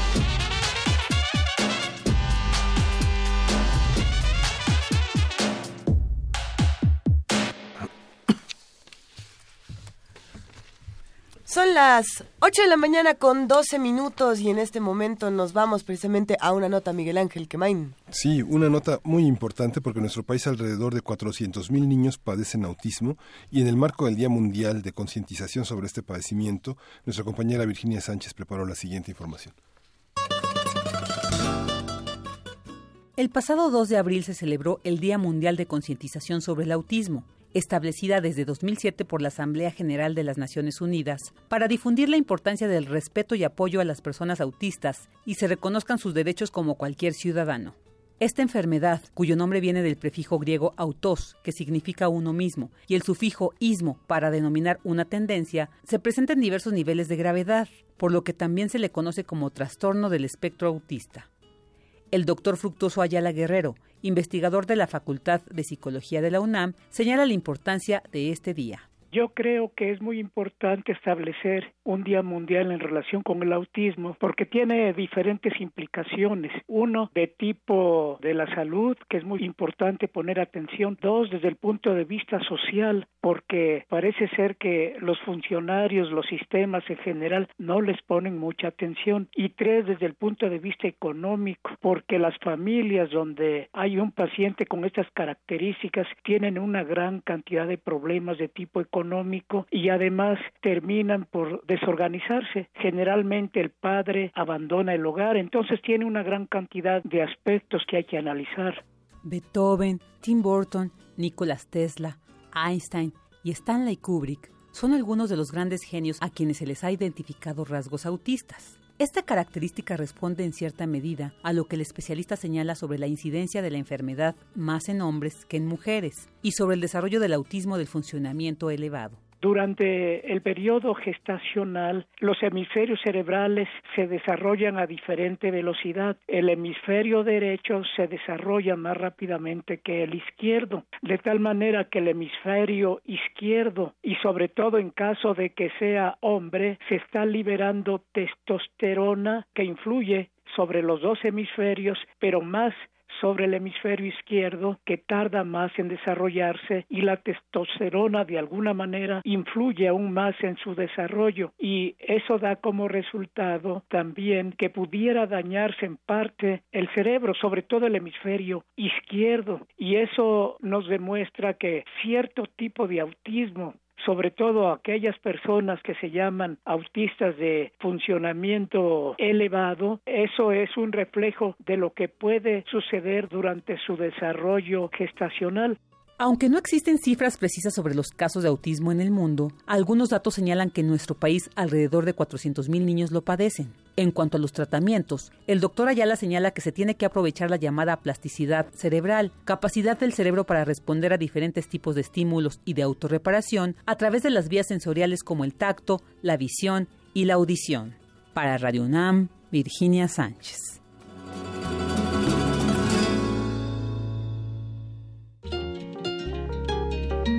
Primer movimiento.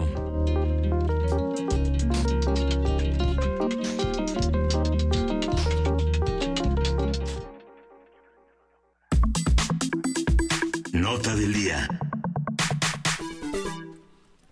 Este sábado los cancilleres de los Estados miembros del Mercosur, Argentina, Brasil, Paraguay y Uruguay se reunieron para tratar la situación de Venezuela.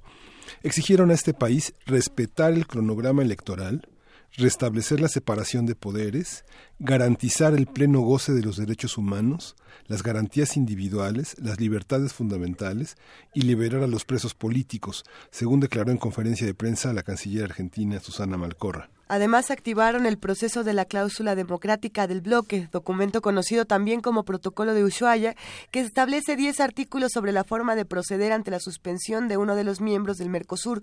Con esta cláusula, los países miembros pueden promover consultas entre ellos, incluyendo sanciones de tipo económico. El gobierno venezolano descalificó esta reunión, afirmando que en el encuentro se tomaron comillas, decisiones contra Venezuela al margen de la legalidad e institucionalidad de esta organización y del derecho internacional. Haremos precisamente un análisis de las notas que se están difundiendo en medios sobre Venezuela, las reacciones internacionales, también las académicas y la construcción de discursos. Todo esto con Luis de la Barreda Solórzano, director del Programa Universitario de Derechos Humanos de la UNAM.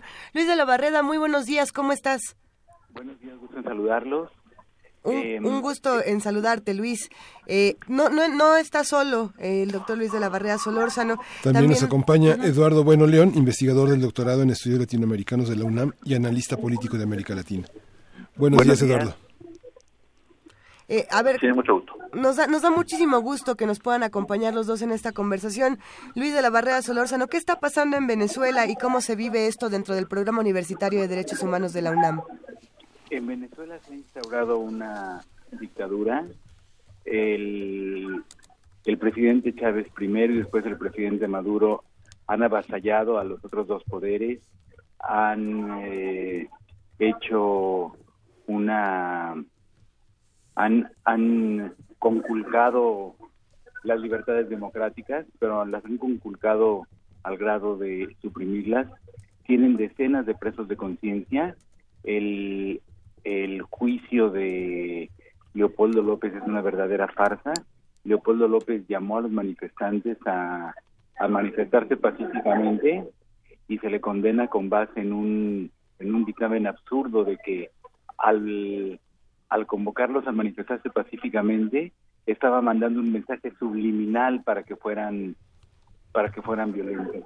Lo que pasa en Venezuela es una verdadera tristeza, la economía está destruida, hay desabasto incluso de los productos básicos, medicamentos, alimentos, hay un hay un gobernante verdaderamente grotesco y llama la atención que un gobernante así que ha cancelado las libertades democráticas, que ha roto eh, burdamente con la legalidad, diga que ahora se está se está violando la legalidad. Incluso la fiscal general de Venezuela no pudo aceptar un un fallo tan absurdo como, como el Tribunal Constitucional suspendiendo a la Asamblea Legislativa, porque eso ya llegó a un extremo verdaderamente inaceptable, a un extremo caricaturesco. ¿En qué momento un país como México, eh, en qué momento un país como México, doctor, toma la decisión de opinar sobre la sobre los gobiernos de otro país, pensando en que hay una hay una cuestión bolivariana alrededor de varios países que defienden una forma de gobernar y una alianza una alianza que lo sostiene ideológicamente? ¿En qué momentos cuáles serían las características en las que México desde la Cancillería, desde programas como el de la universidad pueden opinar sobre estas formas de gobierno? Eh, todas las dictaduras han dicho que los que el resto del mundo debe respetar la soberanía del país, pero son ellos los que están aplastando esa soberanía del país. La, la Asamblea Nacional de Venezuela eh, decidió convocar un referéndum para ver si Maduro permaneció o no en el poder. Esto era esto era con base en una norma eh, que, existía desde tiempos de Chávez y, esta esta decisión fue desconocida por el Tribunal Constitucional. Entonces, eh, esa soberanía a la que apelan este tipo de regímenes es la soberanía no del país, es la soberanía del gobierno para oprimir a sus ciudadanos y para aplastar toda disidencia.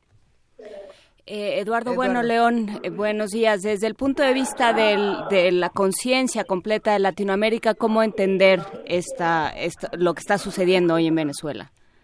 Venezuela no es una dictadura, es un régimen donde hay un conflicto de poderes, ¿no? Y ese conflicto de poderes, eh, de momento, ha superado el tema de la sentencia del Tribunal Constitucional, en el sentido de que la sentencia eh, absorbía las funciones del Poder Legislativo, ¿no?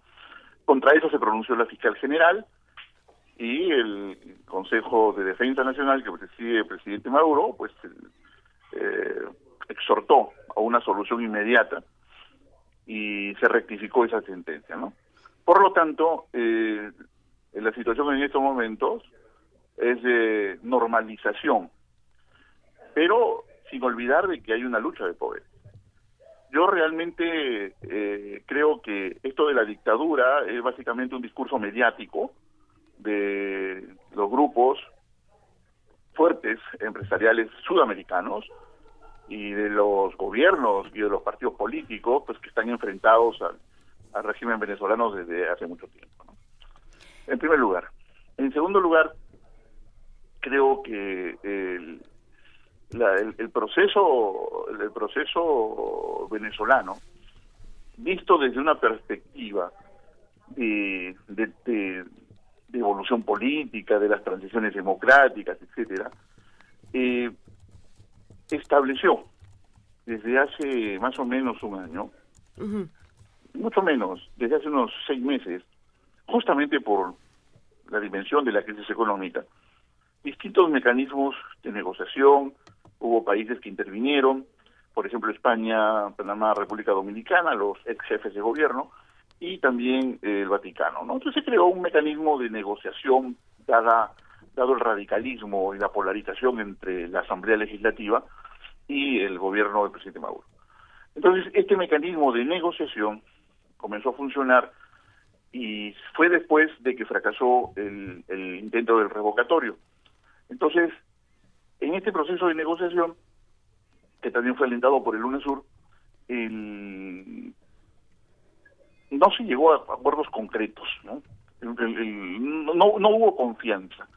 Eh, la oposición comenzó a, acusar al gobierno de no querer establecer un cronograma. El gobierno eh, planteaba pues que tenían que respetarse los plazos constitucionales. Entonces, toda esta dinámica de una negociación que, que, era muy tensa, que se suspendía, que se reiniciaba, ¿no? E, evidenció dos cosas, ¿no? En primer lugar, que la oposición estaba muy dividida y estaba muy confrontada, que había estrategias distintas entre ellos. Y por otro lado, el gobierno de Maduro, que eh, observaba el proceso, ¿no? Observaba el proceso y estaba muy sujeto a lo que, pues, este, los mediadores pudieran, este, sugerir ¿no? como solución para destrabar este, esta negociación.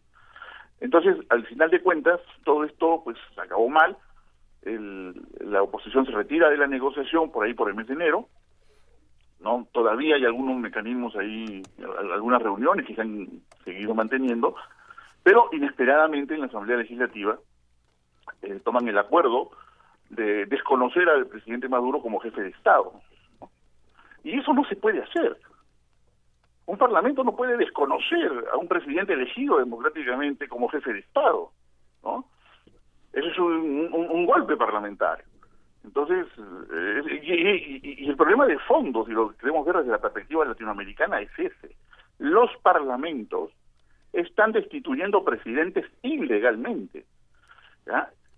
Hacen uso de lo que se llama la confrontación de poderes, deslegitiman todo el proceso político, ¿no? E instauran eh, mecanismos eh, de destitución que sobre la base de acusaciones que nunca se llegan a probar y destituyen a los presidentes. Lo que le pasó, bueno, lo de Zelaya fue grotesco, fue, fue una expulsión prácticamente del, hasta del país, lo sacaron en piama al hombre y lo expulsaron.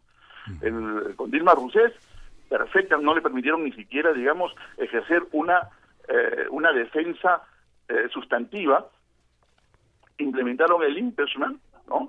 con acusaciones que nunca fueron probadas hasta ahora. Ella está, está libre, la iban a, a acusar, la iban a, a- ante el Poder Judicial y resulta por corrupción y una serie de cosas. Y resulta que quienes la promovieron el impeachment son los que han sido acusados por corrupción y ahora están sentenciados. ¿no? Entonces, mire, estamos en presencia de una lucha de poderes. Creo que la salida es negociada, es política. Creo que se deben respetar los plazos constitucionales y que este y que la revolución que, lugar, y que el chavismo ya murió, el chavismo no existe, murió con el comandante Chávez. La revolución bolivariana tampoco existe ya como proceso.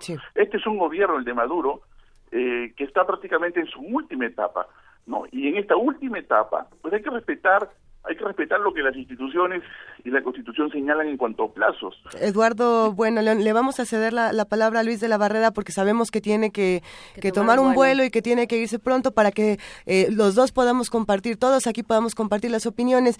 Eh, ¿Cómo ves todo este asunto, Luis de la Barrera? Yo creo que, ese, que este discurso que de escuchar es el viejo discurso de la izquierda más dogmática, que siempre culpa a las fuerzas oscuras, siempre culpa al imperialismo de los propios errores y de los propios abusos de, de los regímenes dictatoriales. El proceso revocatorio, eh, eh, el- la consulta a los ciudadanos para revocar un mandato, es un proceso legal, es un proceso que instauró el propio Hugo Chávez.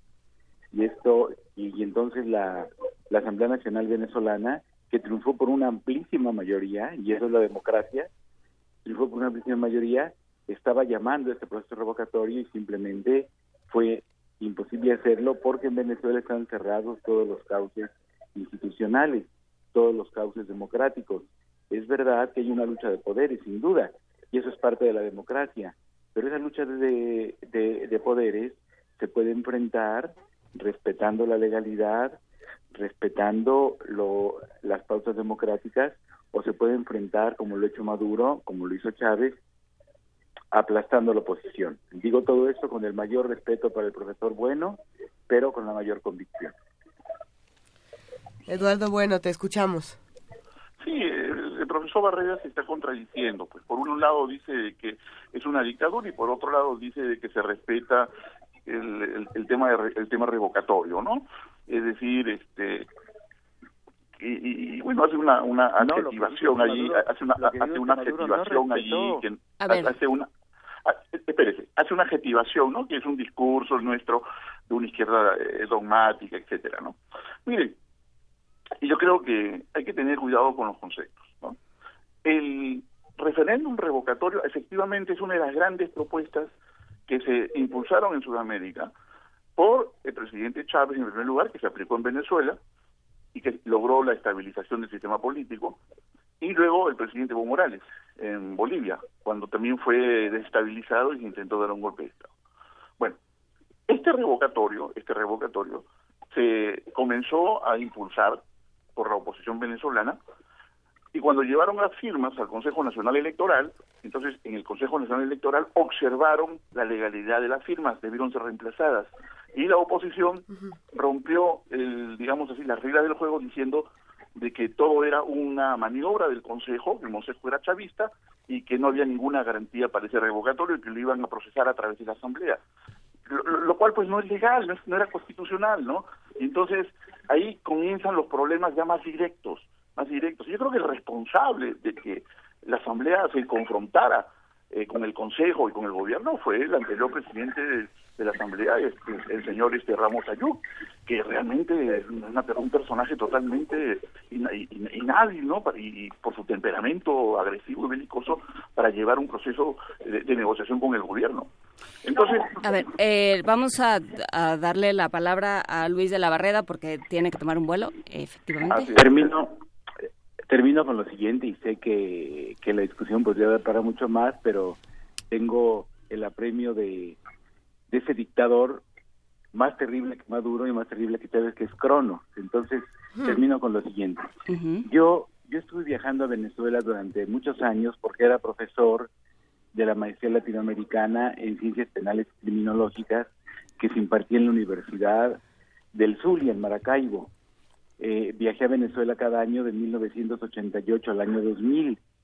Cuando Chávez se lanzó a, a- como candidato a la presidencia, algunos amigos universitarios estaban entusiasmados.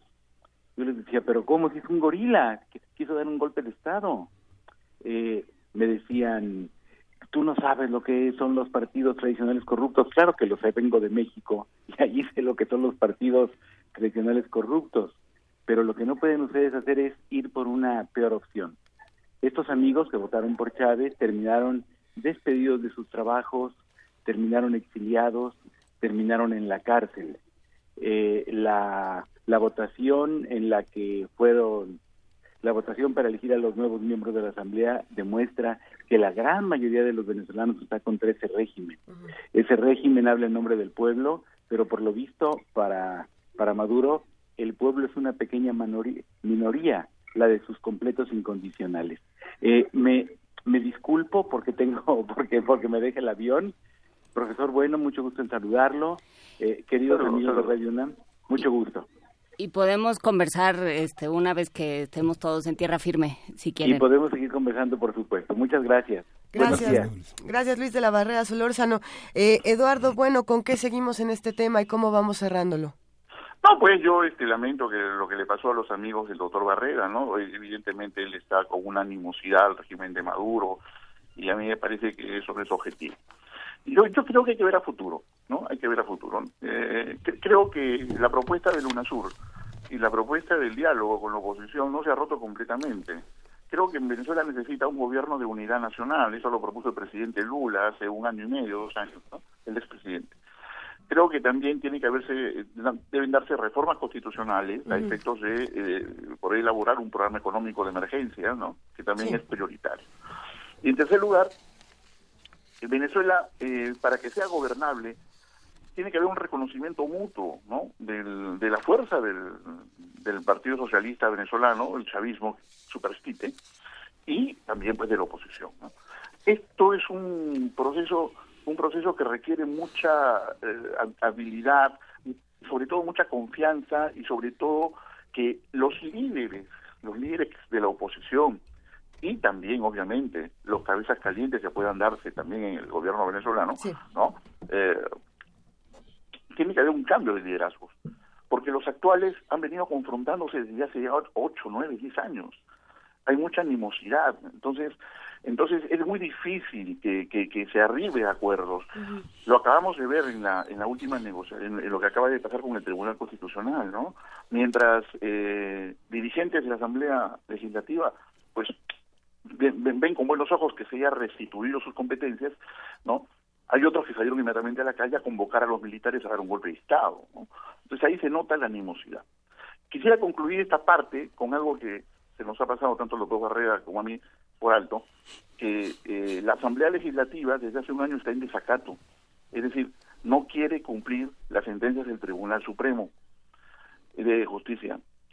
Eh, ¿Por qué no los quiere cumplir? Porque considera pues de que el tribunal es chavista y entonces no eh, rechaza. ¿no?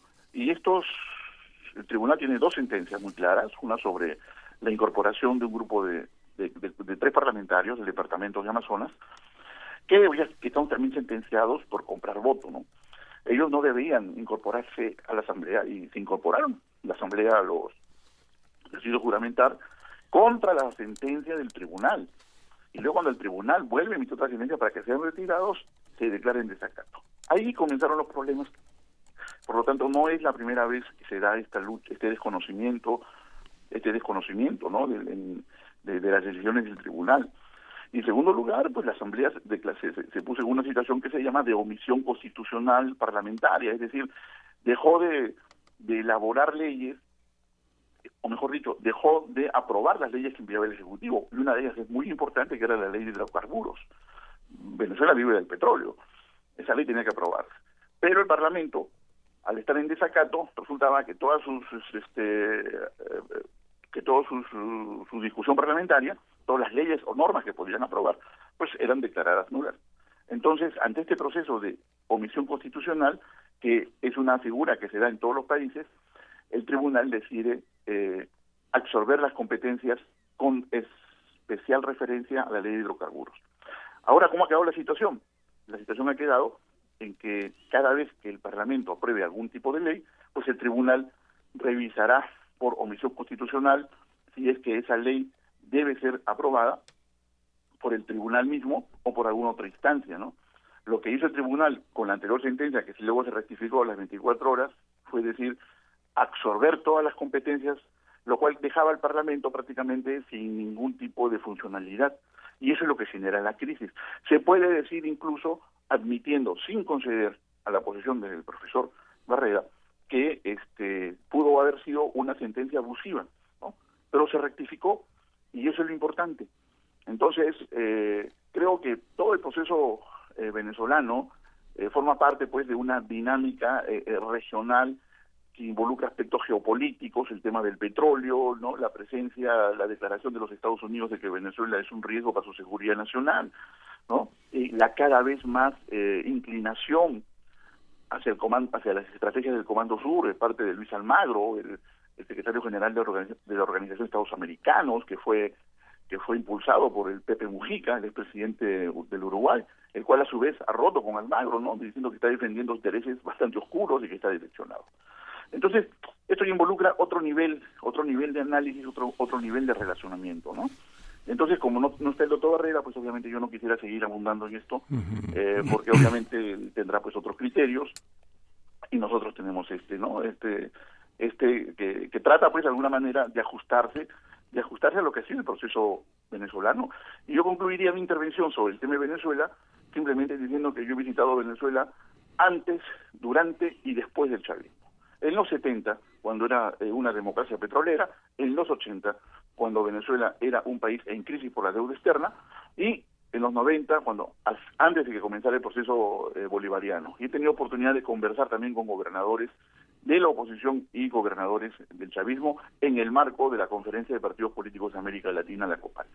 Entonces, tengo una visión del tema, quiero mucho a Venezuela, tengo mucha mucha relación con su gente, eh, por lo menos con los cuales he visitado, a los cuales he visitado, tanto la clase política como los estudiantes.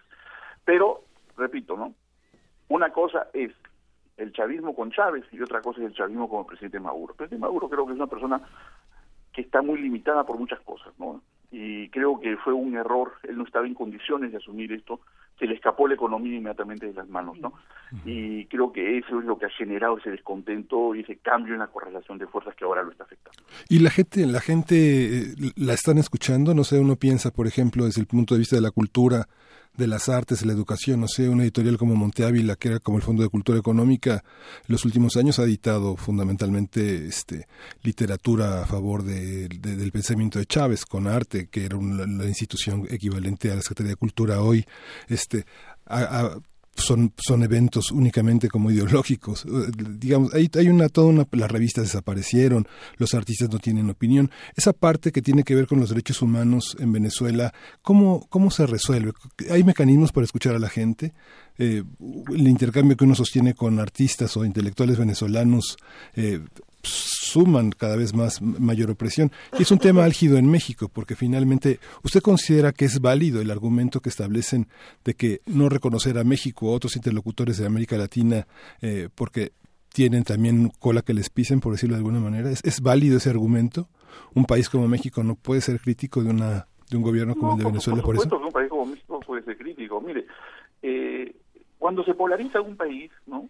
Y, Venezuela, desde que llegó Chávez se polarizó, ¿no? lamentablemente pues todas las mediaciones eh, todas las mediaciones institucionales las sociedades civiles democráticas que de alguna manera son los grandes puentes eh, todo eso eh, comienza a fragmentarse no la polarización arrastra a la sociedad. Y efectivamente el, el chavismo cometió excesos eso nadie lo va lo va a negar. En el terreno eh, de, la, de, la economía y en el terreno de la cultura por supuesto que lo cometió pero también el chavismo impulsó, impulsó este, programas que yo creo que son dignos de mencionar, como por ejemplo las misiones. Le voy a poner, poner a usted un dato. Cuando los precios del petróleo llegaron a casi 200 dólares el barril, México se benefició con eso bajo el gobierno de Fox y Venezuela también. Y entonces, mientras en el caso venezolano se usaba ese dinero para impulsar las misiones con apoyo de los cubanos, porque faltaban médicos, faltaban profesores y todo eso, ¿no? Y, y, se, y, se, llegó, digamos, a reducir la extrema pobreza, casi a desaparecer la extrema pobreza y a reducir la pobreza, ¿no? Cuando Chávez llegó había el 70% de pobreza en Venezuela. ¿no? En México, en México, ese dinero no se supo exactamente en qué se invirtió.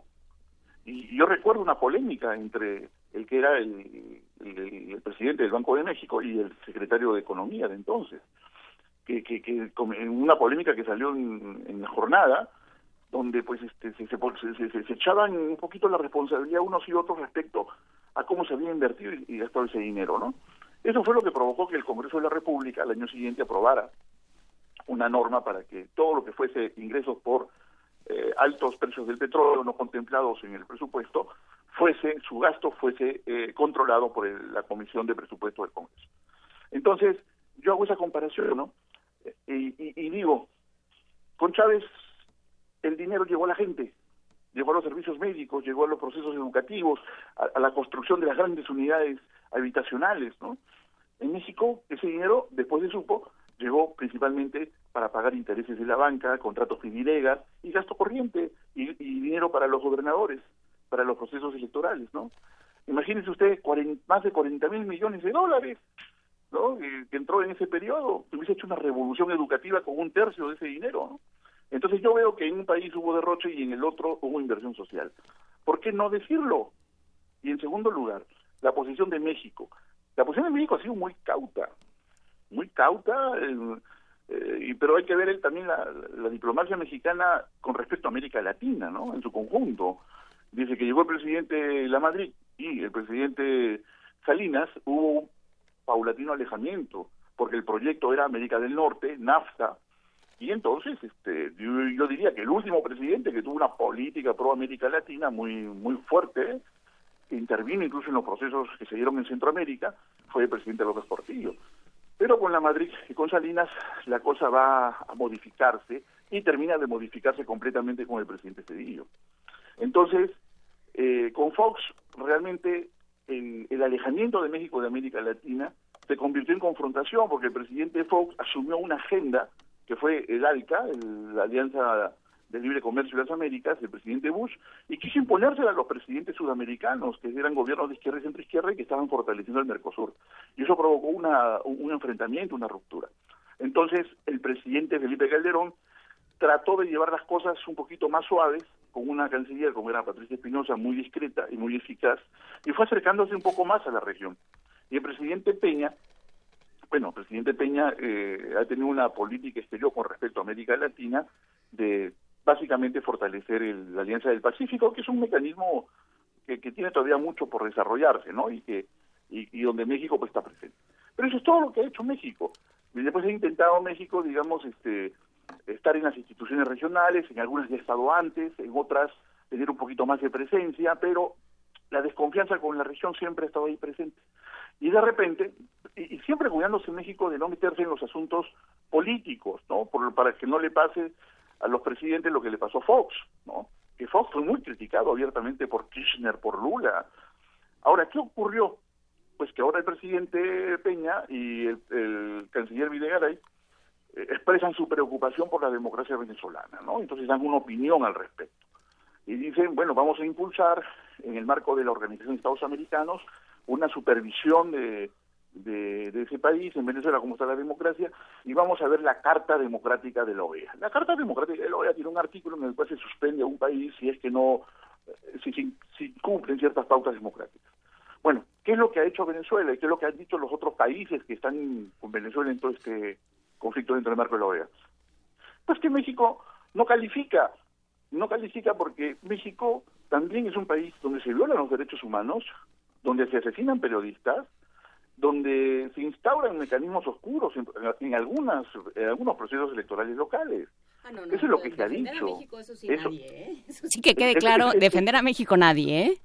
Claro, eso es lo que se ha dicho, ¿eh? eso, eso, es lo que se ha dicho. No se ha dicho, no se ha dicho, los mexicanos no tienen por qué meterse, no, no, no se ha dicho eso.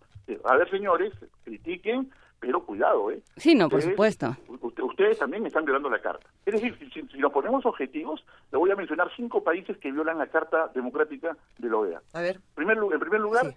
vamos a, a, poner a Venezuela, de acuerdo, pongamos a Venezuela. Muy bien. Segundo lugar, Colombia.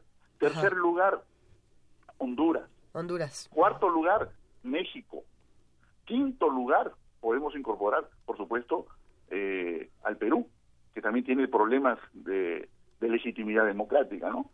Entonces, entonces, este, y eso es muy interesante porque el anterior secretario de la OEA, eh, Insulza, el chileno, Ajá. él también vivió un poquito en medio de estas tempestades y cuando el chavismo era fuerte, ¿no? Y con el programa Petrocaribe, los países caribeños y, hacían este, una mayoría con, con, con este, los países del ALBA. Y claro, él dijo una vez ¿no? que si tuviera que aplicar la Carta Democrática, lo dijo por ahí por el 2007, 2006-2007, ¿no?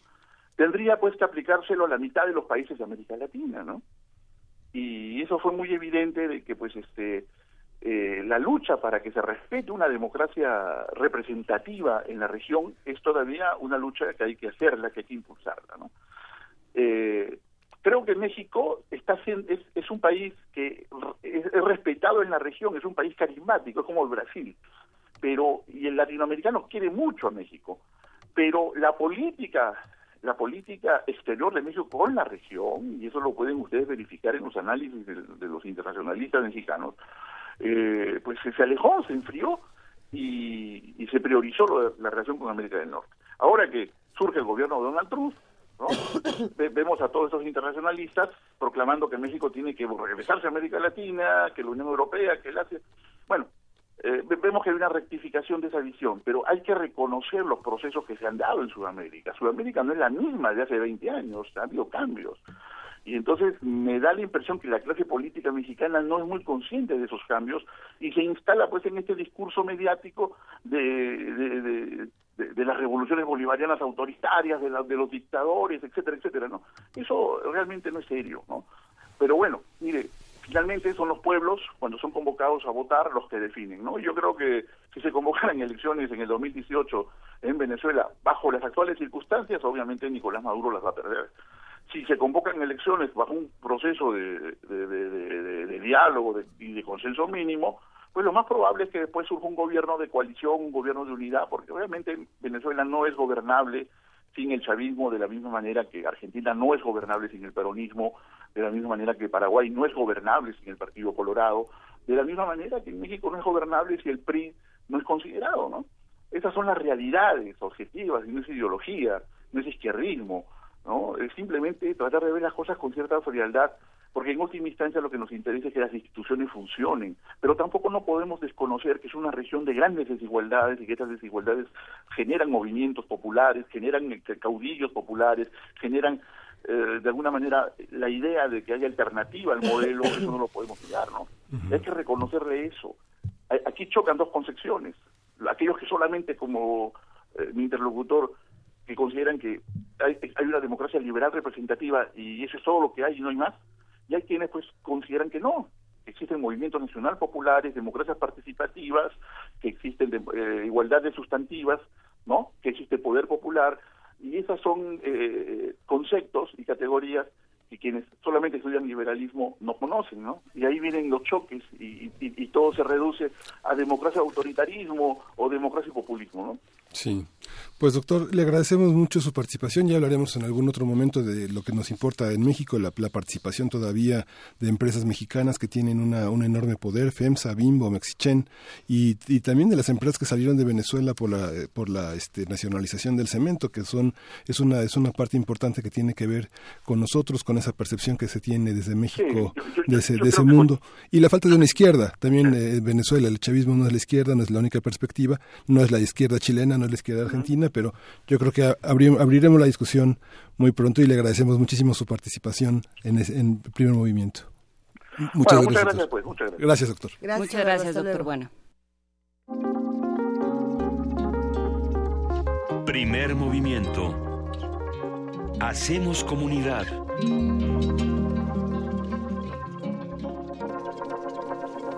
Así que ahora vamos a hablar de lo que está pasando en nuestro país y vamos a hablar precisamente de presupuestos culturales, qué está pasando, por ejemplo, en la Ciudad de México. Ya se encuentra en la línea Lucelena Aranda, ella dirige precisamente la Asociación Civil de las Reinas Chulas hace. ¿Cómo estás, Lucelena? Muy buenos días, qué gusto escucharte. Hola, Luisa, buenos días. Buenos días, Juan Inés, Miguel Ángel, buenos días a todos. Hola, buenos días. Te, saludamos con, con, entusiasmo, pero con preocupación de este tema tan importante que, que hemos estado leyendo en diferentes espacios. Lucelena, ¿qué ha pasado? Pues mira, eh, les, les compartimos que nosotras desde hace dos años arrancamos una investigación para saber qué se había hecho con el presupuesto destinado a cultura en el 2014. Es un ejercicio ciudadano, es una investigación que hicimos eh, gracias al, al InfoDF, gracias a las solicitudes de información pública y después de dos años pudimos concluir el análisis, la investigación y la verdad es que lo que salió en la investigación pues es es bastante alarmante, pues, ¿no? Eh, en el en el en el 2014 eh, hubo 156 mil 800 millones de presupuesto en general para para toda la ciudad y de eso se destinó 2.788 millones a una vertiente que se llama vertiente 2.4 que es recreación, cultura y otras manifestaciones sociales. Y entonces, pues pensando que es un montón de dinero, los 2.788 millones, iniciamos las solicitudes de información para ver en qué se había gastado el dinero. Y al final de la investigación, eh, pues nos dimos cuenta que hubo muchísimo dinero para cultura, 1.565 millones para cultura, y eso se distribuyó de una manera pues muy particular, pues, ¿no? La Secretaría de Cultura tuvo 538 millones, eh, las delegaciones en su conjunto tuvieron 723 millones. Y bueno y así no otros proyectos y otras unidades responsables de gasto tuvieron tuvieron 240 tuvieron 14 millones. Eh, y, y, por ejemplo, Luz Elena, ¿las delegaciones pudieron explicar en qué se gastaron estos presupuestos? Pues ese es el problema, que el, el dinero repartido para cultura en las delegaciones está repartido de una manera, la verdad es que muy poco clara, una, una, una manera como muy diferenciada, porque, por ejemplo, la delegación Iztapalapa tuvo 326 millones de cultura. Así es. Eh, 326 millones para cultura. La Venustiano Carranza 148 y, por ejemplo, Cuauhtémoc y la Benito Juárez tuvieron 3 millones. La Gustavo Madero 41 millones también, ¿no? La Gustavo Madero 41. Iztapalapa, Venustiano Carranza y la Gustavo Madero son las que más dinero para cultura tuvieron. Eh, y sí, las, las delegaciones como por ejemplo Tlalpan, que tuvo 8 millones, pudo explicar muy bien en qué se había gastado peso por peso, ¿no? En qué eventos, qué festividades, qué talleres dieron, etcétera. Y eh, el problema de las delegaciones que tuvieron más es que no pudieron desglosar el gasto que, que usaron para cultura. O sea, es decir, dijeron que habían utilizado una parte para mantenimiento, conservación y rehabilitación de infraestructura cultural, otra parte para construcción de infraestructura cultural, otra parte para promoción de actividades culturales y no pudieron decir nada más, pues, ¿no? La delegación Iztapalapa, Iztapalapa, por ejemplo, se gastó 301 millones en promoción de actividades culturales y cuando preguntamos en qué te gastaste ese dinero, lo que dijeron fue no tenemos el grado de desagregación que solicitas. O sea, ustedes piensan que ustedes piensan que esa, ese dinero se lo robaron o que no cuentan con herramientas para para disgregar el gasto. Y, y, quería preguntarles cómo eh, la Secretaría de Cultura recibe un presupuesto, pero la Secretaría de Cultura va en paralelo con algunos proyectos delegacionales. Tal vez las delegaciones más rurales como Coajimalpa y, este y Coajimalpa Tláhuac. exactamente. Hay una, hay una parte que la parte rural, la densidad de población es distinta a Iztapalapa y, y las conquistas sociales, justamente de participación ciudadana, son distintas, las concepciones de cultura son distintas. ¿Cómo lograron crear herramientas para hacer una evaluación como esta? ¿Qué, qué, ¿Cómo lo hicieron? Pues mira, en, nosotras no, en principio no podemos decir que si alguien se robó o no se robó el dinero. Pues no, o sea, podemos pensar muchas cosas, pero eh, en los resultados de la investigación, pues el problema es que no sale, el justo el problema es que no sabemos dónde está el dinero, ¿no? Y parecería que las delegaciones, por lo menos la delegación Iztapalapa, Venustiano Carranza y Gustavo Amadero tampoco saben dónde está el dinero, pues, ¿no? Ese es el problema, ¿no? ¿Dónde está o cómo se gastó? Sí, ¿dónde está? ¿Cómo se gastó? Pues, Porque se ejerció, digamos que hay un, hay un, hay un, hay un, hay un reporte ante la Asamblea que es, son subejercicios que se castigan con la no asignación del presupuesto al siguiente periodo. Claro, no, en pero 2015 mira, se reflejó. Nosotros hicimos la investigación preguntando cuánto dinero se destinó a cultura, ¿no? Dentro de esta vertiente eh, 2.4 que se llama Recreación, Cultura y otras manifestaciones sociales, cuánto dinero se gastó en cultura y en qué se lo gastaron. Era una pregunta muy sencillita de cómo ejercieron el presupuesto. Oye, Luz Elena, pero ahí entra el, eterno dilema que además en primer movimiento nos ha metido en toda clase de, problemas y de discusiones espeluznantes y es ¿qué es arte? ¿Y qué es cultura? Porque precisamente eh, en este rubro a ver de recreación, cultura y otras manifestaciones sociales, eh, por ahí están incluidos eventos religiosos, por ejemplo y, y, una, y una serie de cosas de lo más extrañas en estas categorías que algunos dirían, es que eso no es cultura, pero ¿qué, ¿qué es cultura? Claro, pues ese, mira, ese es uno de, los, uno de los problemas y uno de los hallazgos también de la investigación, es que esta vertiente eh, recreación, cultura y otras manifestaciones sociales, pues incluye un montón de cosas que no tienen nada que ver las unas con las otras, pues, ¿no? Incluye sí arte, incluye cultura, pero también incluye deportes, ¿no? Y eh, y recreación, o sea, paseos, fiestas para el personal, también incluye asuntos religiosos, radio, televisión, editoriales, e incluye otras manifestaciones sociales y ni siquiera describen en donde se describe esta esta función, ni siquiera se describe qué es otras manifestaciones sociales, ¿no? Lo cual pues deja amplísima la posibilidad de en qué te gastas el dinero para cultura, pues, ¿no? O sea, por ejemplo, hubo proyectos en donde eh, eh, la Gustavo Madero, por ejemplo, tenía dinero para un programa que se llamaba Programa Integral de Fomento al Arte y a la Cultura, y en su desglose vienen actividades como plomería, mecánica, cultura de belleza, electricidad, computación, contabilidad, arte y cultura, uñas.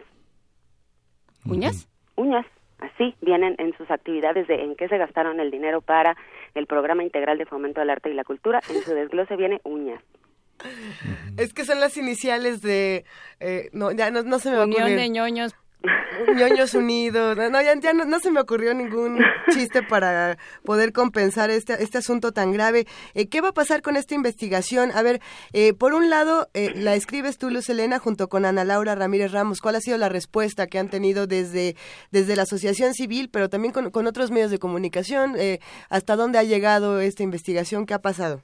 Pues mira, ha sido muy interesante porque nosotras presentamos a la comunidad artística que era era nuestra nuestra nuestro principal objetivo que la comunidad artística pudiera hacer frente común porque mm. sobre todo el próximo año que vienen elecciones que viene con la nueva constitución de la Ciudad de México, con las alcaldías, pues es importante estar vigilantes ante lo que sucede con el presupuesto de cultura, porque si bien esta investigación es del 2014, no creemos que en el 2015 y en el 2016 las cosas hayan sido muy distintas, pues, ¿no? Entonces, en principio lo presentamos a la comunidad artística y tuvimos tuvimos una respuesta muy interesante. Hay gente que está haciendo investigaciones paralelas y entonces eh, una una de las líneas de trabajo que que vamos a seguir es vamos a seguir juntando información eh, para exigir un presupuesto de cultura mucho más acorde a las necesidades de las ciudadanas y los ciudadanos, ¿no? Un presupuesto de cultura en donde se definan los rubros en los que se pueden utilizar el dinero, en que se pueden gastar el dinero y eh, y vamos a trabajar para que para que para con un proyecto cultural vamos a trabajar con, con otras personas de la comunidad artística para ver si podemos sacar un proyecto cultural pues mucho más acorde a lo que necesitamos en esta ciudad, ¿no? Y eso eso ha sido importante. Hemos recibido un montón de eh, de noticias y nos ha contactado un montón de gente que está trabajando en cosas similares, pues, ¿no? En presupuestos de cultura, en proyectos culturales, ¿no? Para la ciudad en en su conjunto, ¿no?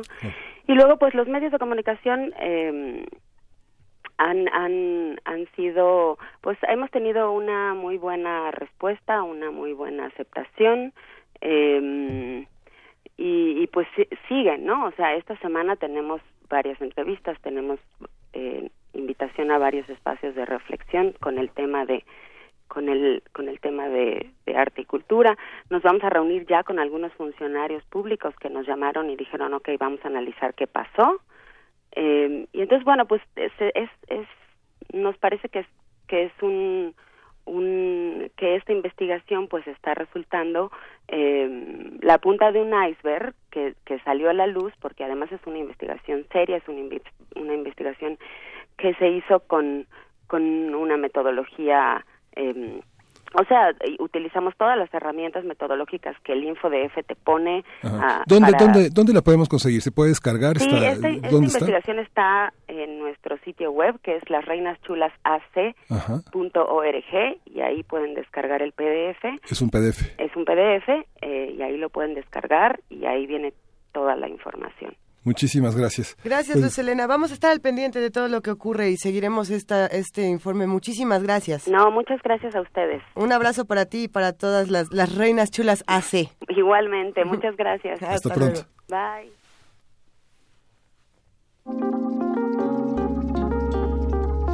Primer movimiento. Hacemos comunidad.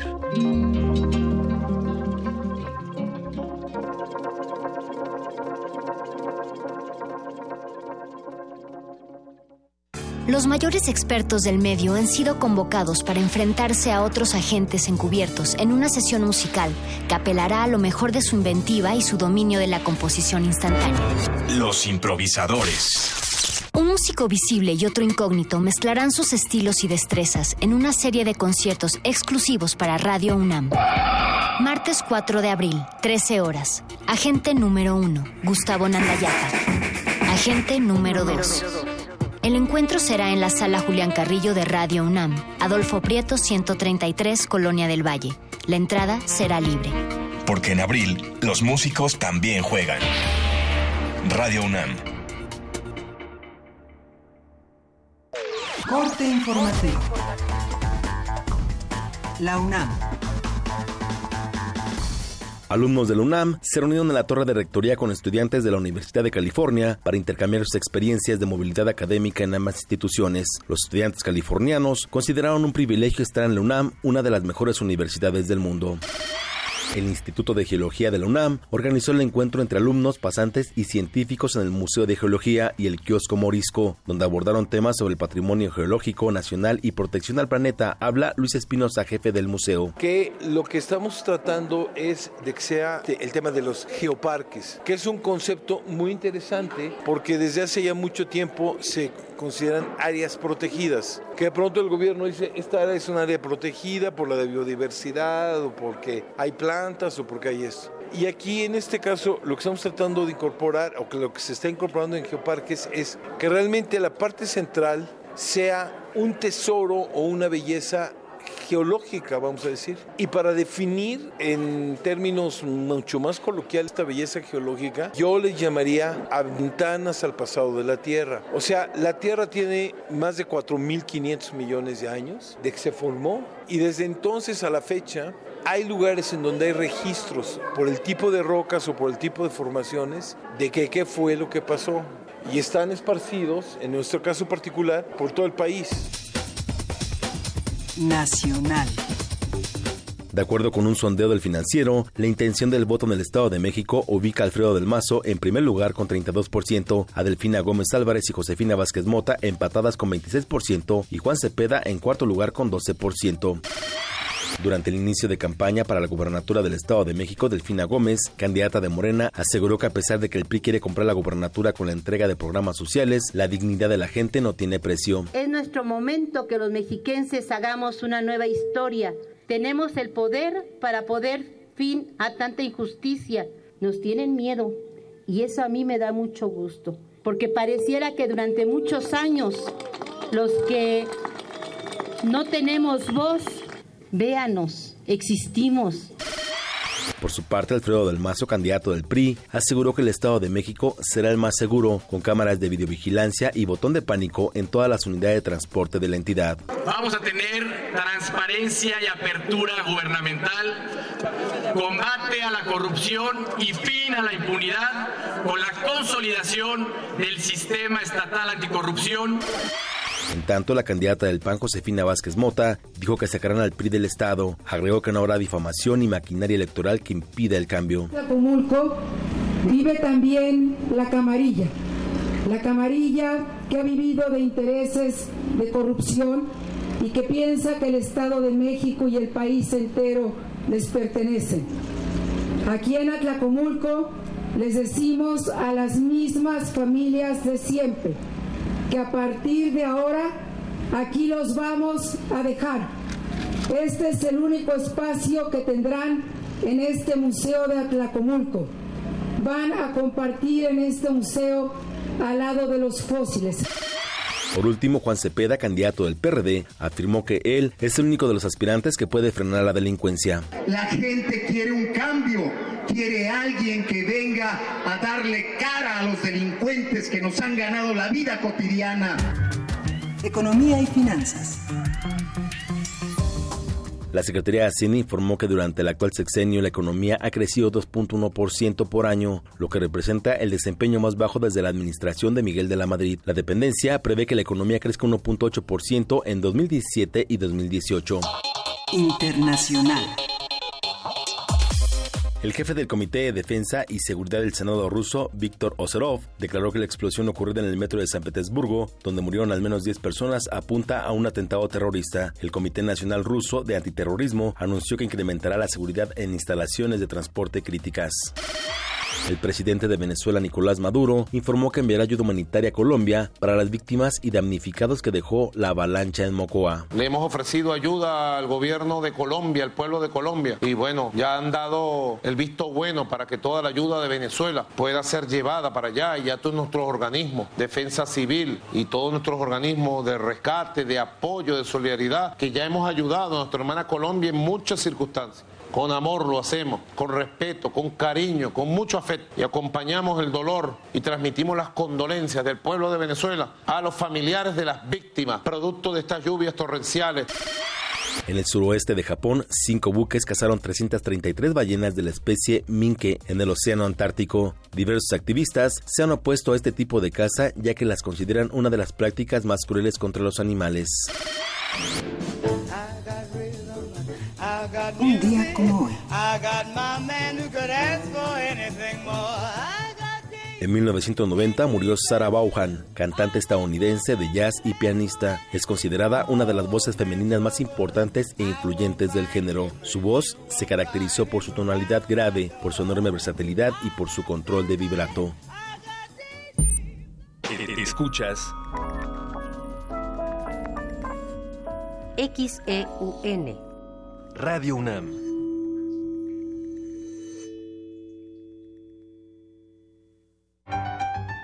Como los pulpos, los escritores son más sabrosos en su tinta. Una producción del Instituto de Energías Renovables de la UNAM. Lunes y miércoles al mediodía por el 96.1 FM. Radio UNAM. ¿Eres de los que se la pasa posteando fotos en el Face burlándose de los políticos? ¿Dándole retweet a esas frases inteligentes de protesta? ¿Muestras tu inconformidad en redes sociales? ¿Haces memes quejándote del gobierno? En el Partido Humanista queremos decirte que eso no va a cambiar las cosas y que si quieres que este país cambie, tienes que ponerte a trabajar. Y el partido político es el mejor instrumento para cambiar las cosas. Y este es nuevo, no tiene vicios y tiene espacios para ti. Súmate, conócenos y pongámonos a trabajar. Partido Humanista Ciudad de México. Una galería para descubrir sonoridades del mundo poco conocidas. Abre la puerta del Gabinete de Curiosidades. Serie que recupera y analiza audios y grabaciones de diversos archivos sonoros. Domingos a las dos y media de la tarde con Frida Saldívar y Luisa Iglesias. Somos coleccionistas de sonidos. 96.1 de FM. Radio UNAM. El Museo del Palacio de Bellas Artes abre sus puertas a la magna exposición Pinta la Revolución, Arte Moderno Mexicano, 1910-1950, compuesta por 220 piezas entre pinturas, murales portátiles, impresos, ejemplares de diarios, fotografías y fragmentos de películas mexicanas. La muestra integra obras de Rivera, Orozco, Frida Kahlo, Siqueiros, entre otros, y se puede visitar en el Museo del Palacio de Bellas Artes. Conoce los relatos de las personas que resisten y reconstruyen la paz. Resiliente. Resiliente. Las voces y miradas de quienes buscan alternativas ante la violencia y la adversidad. Los domingos a las 3 de la tarde por el 96.1 de FM. Radio UNAM. Personajes que se despojan, se desdoblan, se enmascaran y conviven en un espacio-tiempo recursivo. Te invitamos a asistir a Invenciones de Quietud y Movimiento, una obra coreográfica de Talía Falconi y Federico Valdés. Todos los martes de abril a las 8 de la noche. Sala Julián Carrillo de Radio UNAM. Entrada libre. Puedes tomar una historia, un personaje y convertirlo en película, pero ¿una idea? ¿Una forma de pensar? Radio UNAM te invita a disfrutar de su Cineclub Cinema y el ciclo Nietzsche en el cine. Miércoles 5, el día en que Nietzsche lloró. Miércoles 19, El caballo de Turín. Miércoles 26, La soga. Todos los miércoles de abril a las 18 horas en la sala Julián Carrillo de Radio UNAM. Entrada libre. Casera, mil pesos.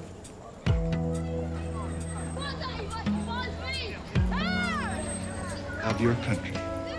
Accordingly, No importa de dónde eres, qué idioma hablas, ni cuál es tu color de piel. Tus derechos humanos son universales y deben ser respetados. Conoce cuáles son y cómo protegerlos en un programa de análisis y reflexión sobre este tema con Diego Guerrero. Derecho a debate. En la cultura de la legalidad participamos todos. Te invitamos a una mesa de discusión con estudiantes universitarios y especialistas todos los lunes a las 10.05 de la mañana. Por el 96.1 FM. Radio UNAM.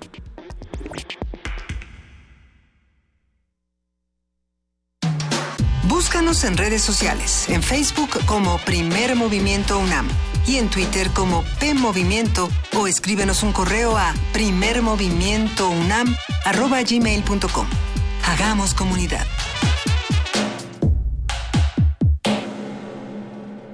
Ya estamos de regreso en primer movimiento, son las 9.12 de, de la mañana y este fin de semana en las Islas de Ciudad Universitaria se llevó a cabo la séptima Expo de Autos Clásicos y de Colección Volver al Pasado 2017.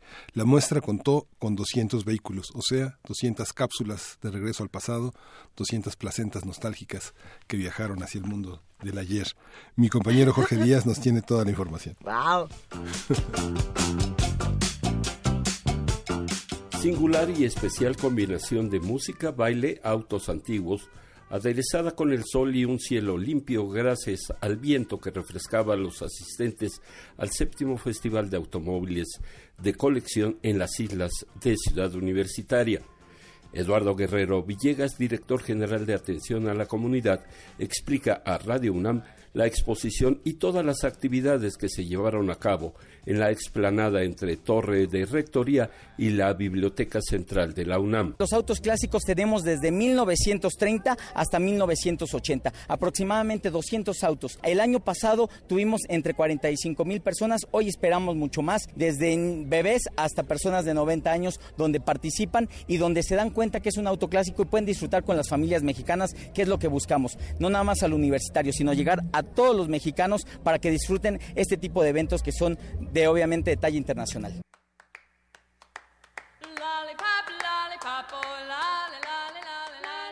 Todas las edades se dieron cita en las islas para admirar los automóviles antiguos y los atuendos de los concursantes, las crinolinas, los copetes, las chamarras de cuero, en la cuarta edición de Volver al Pasado, y en el caso de los más jóvenes enterarse del baile de aquella época y quedar boquiabiertos con las evoluciones de alumnos y académicos de la UNAM. No solo el rock and roll, las extintas crinolinas, también hubo tiempo para evocar a Jim Morrison y a los Doors con la voz de Roberto Eslava, que animó a los presentes a danzar este género musical. Mi nombre es Roberto Eslava, soy vocalista de The Crystal Ship Band. ¿Van a tocar aquí en este festival? Vamos a tocar, vamos a cerrar este festival maravilloso en la UNAM. Somos un grupo de homenaje a The Doors, entonces nosotros somos de la banda que cierra con música de The Doors.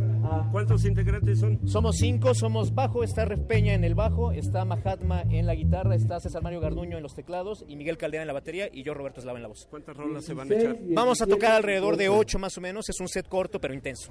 La entrevista la hicimos durante la prueba de sonido, pero cuando inició la rola, el cambio se hizo notorio.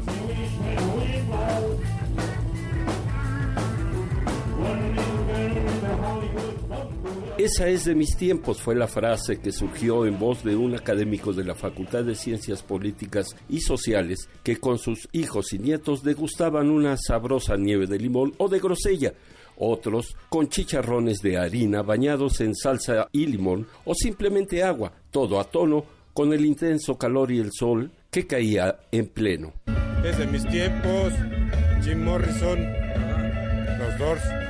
¿Qué tal tocan los chavos? Muy bien, la voz estoy oyendo que está potente. ¿no? ¿Le agradó la exposición? Está muy bien, así este, hay suficiente espacio para andar tranquilo. El sábado valió la pena con lo que sucedió en Ciudad Universitaria, sin importar la asoleada y el calor, porque la UNAM pone especial atención a su comunidad cuando de aprender se trata. Para Radio UNAM, Jorge Díaz González.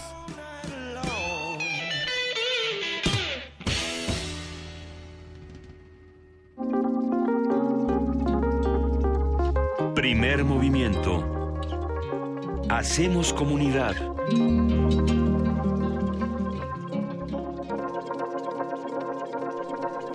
Sí, ya son las 9 de la mañana con 16 minutos. Para todos los que nos están pidiendo en redes sociales que compartamos más música de Edith Lali Morales, quien se encarga de la curaduría el día de hoy, ¿qué vamos a escuchar, querido Miguel Ángel Quemay? Vamos a escuchar de Torino Respighi, Fontani di Roma, que es una de las, una de las tres grandes eh, composiciones de Respighi. Vamos Venga. a escucharla.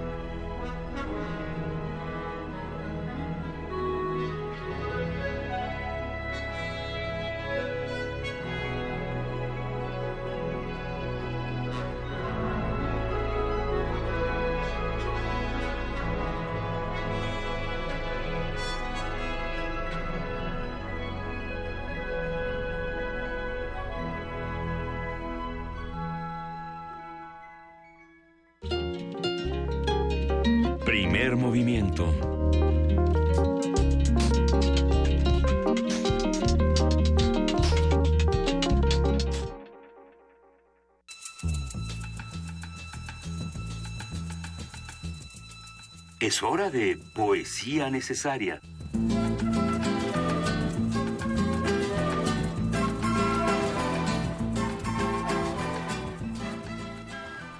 Como ya no tengo tanta, tanta, tanta tos, ya me puedo aventar la poesía necesaria. ¿Qué opinan? Pues sí. Adelante. Valiente, valiente. ¿Me van a dar chance? Claro vamos que a dar sí. chance. Ok, a ver, encontré esta maravilla que espero que disfruten todos los que nos están escuchando y haciendo comunidad con nosotros.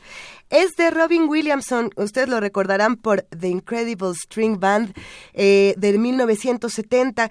Esta, esta banda que en 1965 comenzó a cambiar un poco de la música eh, de rock progresivo, no progresivo. Sí, es mi teléfono el que está empezando a hacer sonidos porque ya, ya se emocionó. Lo que voy a compartirles precisamente de Robin Williamson se llama El Blues del Robot y lo pueden encontrar en Poesía Medellín, en, en, en esta página del Festival de Poesía de Medellín, donde se encuentra este apartado de poesía y rock y bueno, esperemos que lo disfruten. Blues del Robot.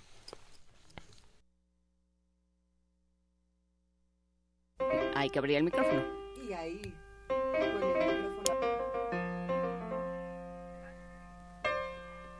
Tal vez piensen que allá, en Ciudad Robot, todo es jugar, jugar, jugar. Pero el robot número 5 debe de trabajar día y noche. El número 1 se acerca y me pone a trabajar. Aceita las flores, compón las regaderas, limpia los árboles eléctricos, enciende la luz, hazlo bien y ahora escuche atento. No le coquetees a la preciosa número 3. Y por eso tengo el blues del robot acá en el compartimento de mi corazón, en mis viejos zapatos magnéticos. Cuando veo a la número 3 la sintonizo con mi botón. Cuando veo a la número 3 mi pistón se llena de aceite. Tú sabes de lo que hablo, pero ella quiere a ese número 1 porque él es rico gracias a mi chamba. La número 3 hechiza el corazón de cualquier robot, moviendo su cuerpo como una vieja lata. Si pudiera ponerle los ganchos encima, la lubricaría gratis. Tengo un plan perfecto para que no juegue conmigo. Y por eso tengo el blues del robot, acá en el compartimento de mi corazón, en mis viejos zapatos magnéticos. Bueno, voy a conseguir una pistola de rayos. Veré lo que puedo hacer. Creo que voy a buscar una ZZ especial Q. Volaré el relleno del número uno y me rehusaré a componerle sus resortes. Él descubre que me escabullo por detrás. Apaga mi visor y me deja completamente ciego. No puedo ver para dispararle. Aquí está el final de mi cuento. Él se fue con la número 3 y yo maldije mi inutilidad. Y por eso tengo el blues del robot, acá en el compartimento de mi corazón, en mis viejos zapatos magnéticos.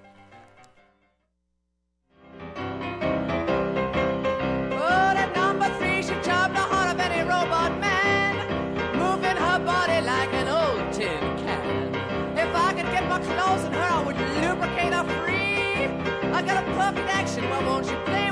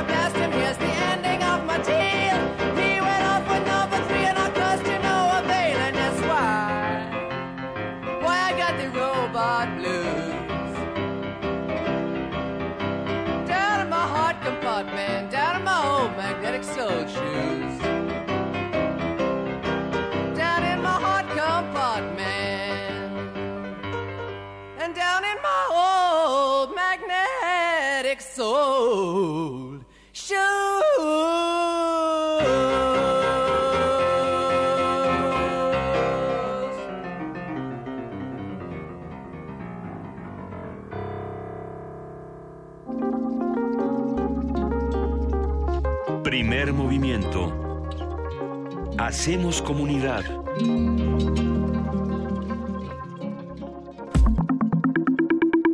La mesa del día. Regresamos aquí a primer movimiento. Coordinado por el doctor Andrés Ríos Molina, el libro Historia, Sociedad y Política en India Contemporánea reúne proyectos institucionales emprendidos por el Seminario Universitario de Estudios Asiáticos y el Instituto de Investigaciones Históricas, ambos de la Universidad Nacional Autónoma de México. Este compendio ofrece textos que estimulan la reflexión acerca de los distintos procesos políticos, económicos, sociales y culturales que han determinado la dinámica de India. Además, aborda temas relacionados con el funcionamiento de la democracia en ese país y en eso nos vamos a detener gracias a que está aquí Mario González, que se ha ocupado del tema. Bueno, a partir de ese volumen hablaremos de lo que representa India, lo que podemos aprender y lo que representa el futuro. Nos acompaña la doctora Laura Castillo Coria, que es coordinadora del posgrado en Ciencias Sociales y Humanidades del Departamento de Ciencias Sociales de la UAM Coajimalpa. Buenos días, Laura, bienvenida. Y el doctor Mario González Castañeda, profesor e investigador especialista en India contemporánea, coautor del libro Historia, Sociedad y Política en India Contemporánea. ¿Qué significa este libro? Bienvenido, Mario. Gracias.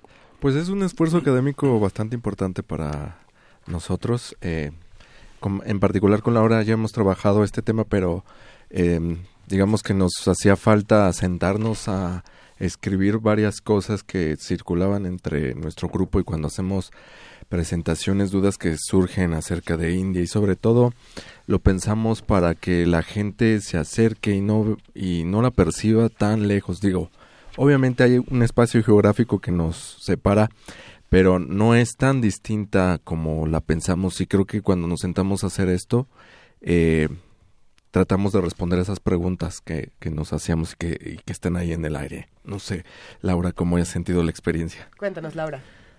Bueno, pues la verdad es que fue un gusto trabajar con todos los colegas. A mí me gustaría, bueno, también describir simplemente una cosa. El libro, digamos, está compuesto de dos grandes temas. Por un lado, hay una sección de trabajos de carácter más teórico sobre género, sobre modernidad, em, sobre cosmopolitismo en India. Y por otro lado, existe una serie de capítulos tejidos en torno a estas problemáticas que señala Mario, ¿no? Teníamos el gusto, el interés por dar a conocer India, no desde esta visión que a veces priva en México, que es un tanto orientalista, ¿no? Donde India es... El exotismo, esta- los elefantes, Exactamente. sí. No. Yoga. Este, digo, por Pues- ahí quizás algún elefante, no me acuerdo si metimos uno, pero eh, sí.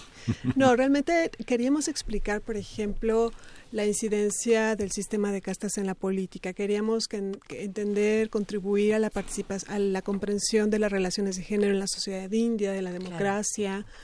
Eh, nos parecía importante que supiéramos todos en México que está el ascenso del supremacismo hindú, que eso puede afectar a las minorías religiosas, étnicas. Entonces, bueno, es eso, ¿no? Es eh, eh, acercar India a México eh, a partir de, de una combinación de antropología, sociología, historia. En el mundo, en Europa, está muy repartida la India, digamos, hay una gran cantidad de escritores pakistaníes en Londres, una gran cantidad de escritores así en Berlín, en, en Alemania, en, en Francia. Eh, ¿qué, ¿Qué pasa con México? ¿Hay, ¿Hay un fenómeno semejante? ¿Cómo acercarnos a la India desde una perspectiva en la que eh, nos haga comprensible un sistema eh, económico, social y político tan divergente desde el punto de vista de las instituciones políticas consolidadas en un país como el nuestro? Ah, bueno, el- lo que nosotros ofrecemos acá es solo, co- como, como tú bien señalas, es solo una pequeña parte, ¿no? Este, desafortunadamente, por ejemplo, no, no tenemos aquí nadie que haya escrito sobre literatura, la, lo que tú mencionas ahora, ¿no? esta profusión de escritores eh, del sur de Asia, pues es increíble, pero no está acá. Eh, ¿Qué nos gustaría? Bueno, el, el libro simplemente es una invitación, no es una visión como total, absoluta de India, sino es una invitación a leer más, ¿no? A Claro. empaparse de literatura, de cine, de lo que se hace este, en, en teatro, eh, de lo mucho que se escribe, por ejemplo, sobre historia, historiografía, en lo que se produce en ciencia política, ¿no? Hay un conocimiento vastísimo. Hay dos palabras que eh, dan la vuelta en los distintos títulos que se reúnen con, con todos los autores en este en este libro eh, y, y asustan un poco. Bueno emocionan y asustan. Democracia y política eh, que son dos temas que en este momento podríamos nosotros analizar desde la India y cómo se compararía por ejemplo con lo que ocurre en nuestro país no que son eh, resulta interesante hacer hacer estos espejos. Cómo cómo es este trabajo hablar precisamente de desigualdad de democracia de política que quién quién le entrar porque además los dos lo abordan desde desde Sí. puntos muy interesantes si quieres arrancamos contigo Mario Sí, claro. Bueno, yo creo que otra de las cosas que están ahí eh, eh, en el aire es esta famosa frase de que India es la democracia más grande del mundo, pero que al momento sí, y, y en realidad sí es, pero a, a lo, digamos, mi punto es cómo, cómo aterrizamos esa idea, y la idea al menos en el sistema político indio se aterriza en la conformación de los partidos. Hay más de 50 partidos políticos entre regionales y nacionales que digamos esa no es una lección para México, pero eh, habla de la perspectiva, pero también de la necesidad de las expresiones que tiene la, la, la población y de la composición étnica del país en sí, ¿no? Ahora, en cuanto a lecciones, pues, eh, digamos, lecciones para aprender, yo lo pondría ahí entre paréntesis y mm, porque eh, una de las características del sistema político indio, que no creo que sea la excepción, es la corrupción. Digamos, eso puede Justamente. aproximar a México, aunque Nada no más sé, poquito, dicen. Poco. Pero eh, no sé, igual porque la dinámica política en India, al menos en las últimas tres décadas, ha sido a partir de, de la, de la corrupción. No sé si Laura coincida conmigo, pero a mí me parece que sí es endémica. Los, en, la- en las elecciones siempre está presente la corrupción y los casos de corrupción. Un primer ministro cayó por la corrupción. Em, también esto en el periodo de Manmohan Singh hubo una, un caso de corrupción que tenía otros alcances mayores porque involucraba a las Naciones Unidas y a la presencia de, de, de India en Irak, etcétera. Em, pero en, en términos de la representación, me parece que el sistema al menos trata de canalizar las presiones de la población y lo ha hecho de la mejor forma y creo que eso se refleja en el libro. Y tratando de responder un poco lo que tú decías, un proyecto que tenemos nosotros pendientes es hacer eh, una historiografía de la comunidad india en México, porque como tú bien dices, sí hay presencia en Europa, lo- en México también hay. El primer, el, el, el personaje que fundó el Partido Socialista o el Partido Comunista Mexicano fue un indio. Y lo que platicábamos fuera del aire eh, con Laura es que también hubo indios en Chapingo que se dieron a la tarea de aprender sobre eh, los procesos alimenticios y particularmente la producción de maíz, que al final eh, tuvo como resultado la famosa revolución verde que ayudó mucho a la producción en India. Entonces yo creo que no es tan alejado y además teniendo en cuenta este contexto eh, económico y político en el que estamos, hay presencia de empresas indias en México. Ha crecido mucha, una de, la más, de las más importantes y más famosas, el grupo Tata. Ya ha abierto varias sucursales y varios eh, lugares, eh, digamos, para proveer de servicios aquí en México. Y se ha incrementado eh, la- la- el número de, de indios en México. Y eso se ve, eso sí, muy fácilmente con la ampliación de restaurantes. Eh, La participación de Laura en el libro es muy interesante porque las castas son Mm. un elemento de movilidad social muy importante. Es un país pobre, es un país religioso que se parece mucho al nuestro. Aquí Sí. quien nace para macetas sí pasa del corredor, lo que no pasa en Londres, donde se educan muchos. Y sin ¿no? embargo, eh, hay una, una frase final, eh, una en las consideraciones finales, Laura. Citas a Anupama Rao diciendo la casta alguna vez una forma modal de organización social identificada con el atraso y el subdesarrollo es hoy una categoría e identidad política desafiada activamente. Lo que lo que tú sostienes en el ensayo es la casta no es eh, esta idea, o sea, ya no hay esta idea eh, como tan tan cerrada, tan hermética de la casta, sino que ha podido convertirse en un actor político. ¿Cómo es esto? Bueno, a partir de la independencia, eh, la generación que redacta la Constitución crea un, un sistema de reservación de escaños y de algunos puestos en empleos gubernamentales para ciertos grupos, entre ellos los Dalits o intocables. Ellos prefieren que se les llame Dalits, que es, eh, quiere decir oprimido y es ellos dicen eso es lo que refleja mejor su condición, este, este término. Entonces, lo que yo trato de hacer en ese capítulo es mostrar cómo desde la independencia hacia acá, la, el ser parte de una casta se ha convertido en uno de los varios elementos interesantes en el escenario político. De ahí que, por ejemplo, ya hacia los 80s, los 90s, tenemos partidos políticos que están integrados sobre todo por grupos de castas eh, bajas, no solamente de Dalits, ¿no? de un sinnúmero. Y entonces lo interesante es cómo ellos eh, inciden en la, en la, política precisamente a partir de su identidad de casta. Yo ahí nada más querría acotar que si bien sí lo que quiero mostrar es que la casta es un elemento de identidad política importante, no es el único, hay otros más que no, no trato aquí, que tratan algunos otros de mis, eh, algunos otros de mis colegas. Eso no quiere decir que en la vida cotidiana la casta nos siga pesando y nos siga siendo eh, vivida, eh, sufrida por mucha gente, ¿no? Sí, sí, sí, eso sí querría decir. Y tampoco significa que no pueda haber movilidad social entre, entre los Dalits y entre otras castas bajas, ¿no? Eh, digamos, las dos cosas están ahí. Eso es lo que, pero, y lo que es importante me parece es no pensar que la casta, que la identidad es algo monolítico y estable o sea, que no ha cambiado nada desde hace mil años, no, no, tal cosa no es así. Este, se ha entrelazado de manera muy interesante con el sistema político, con la participación política.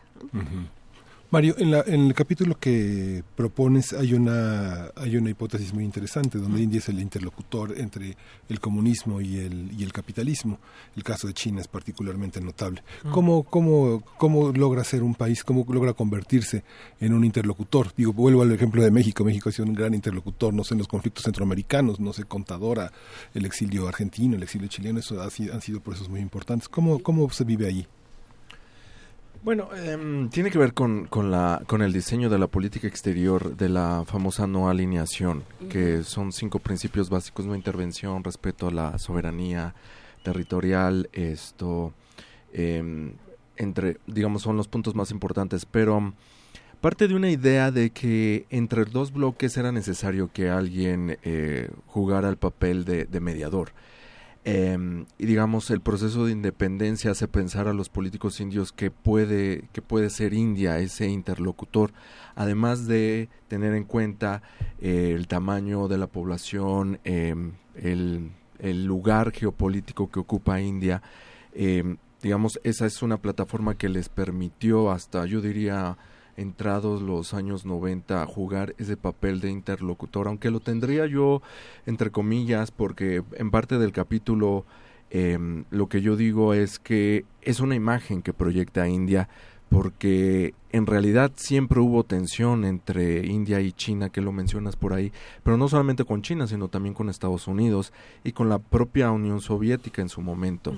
Hoy en día las cosas han cambiado, no así en la política exterior. A mí me parece que India sigue en esa plataforma y en esa idea de la no alineación, que para que se entienda mejor se traduce en acepto las cosas que se eh, em, que se acuerdan en el ámbito internacional siempre y cuando no afecten mi soberanía. Y eso de afectar quiere decir siempre y cuando yo no tenga que reformar mi legislación. A ver, que yo creo que hay un hay un punto en el cual los análisis, de, hay varios puntos en los cuales los análisis de los dos se tocan, pero me interesa de dónde salen los actores políticos. O sea, pensando en, en la conformación de India como sociedad eh, postcolonial, ¿De dónde, y, con esta, además con esta característica de los sistemas, el sistema estamentario de las castas, ¿de dónde están saliendo? Eh, hablas un poco en, en tu ensayo eh, Laura de los brahmanes y de los dalits también, pero, pero ¿de dónde salen estas fuerzas políticas y cómo logran eh, que esté en continuo movimiento? Porque la política india no se deja de mover, no se ha dejado de mover desde, desde que se independizó, pues, pero, pero ¿de dónde salen estos actores? No sé quién quiera empezar.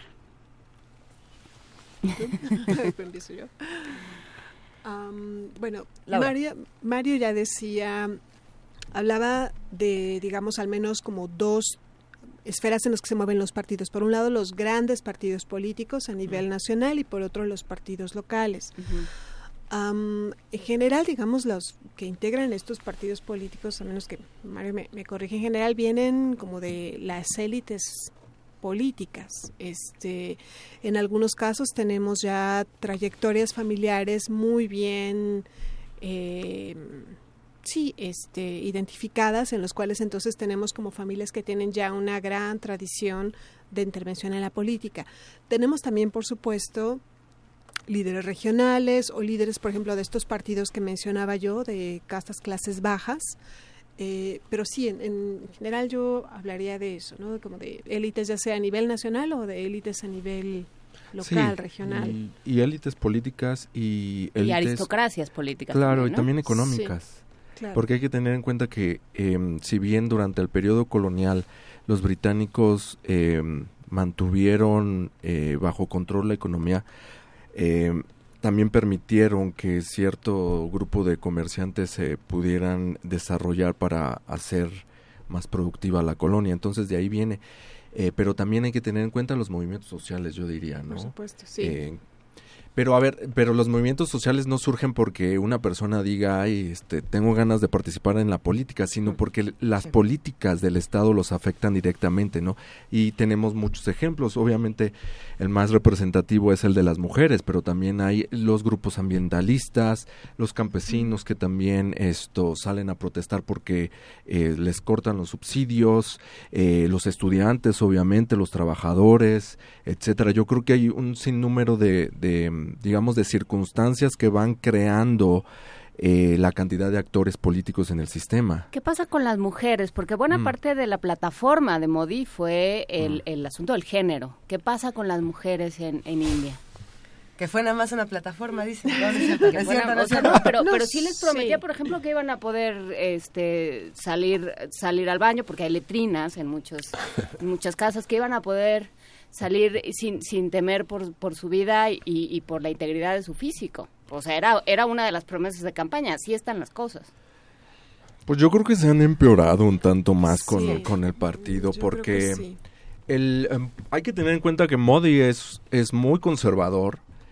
Yo diría que raya en lo misógino. Sí. El Sí. partido que lo postuló el BJP estuvo en contra del- de la ampliación de las cuotas de mujeres en el Congreso, en el Parlamento, y de hecho los argumentos que se utilizaron fueron sumamente misóginos, que en lugar de, de, de una mujer hindú no está en la política sino en su casa, y eso sí, enarbolando que eh, decir que el lugar de la mujer en, en el hogar no es tan tampoco importante porque es la que va a formar a los ciudadanos, etcétera, pero sí es un discurso sumamente misógino y yo creo que las condiciones sí han mejorado, pero de las mujeres sí han mejorado, pero no en la cantidad y en, y en los digamos en las demandas que ellas tienen.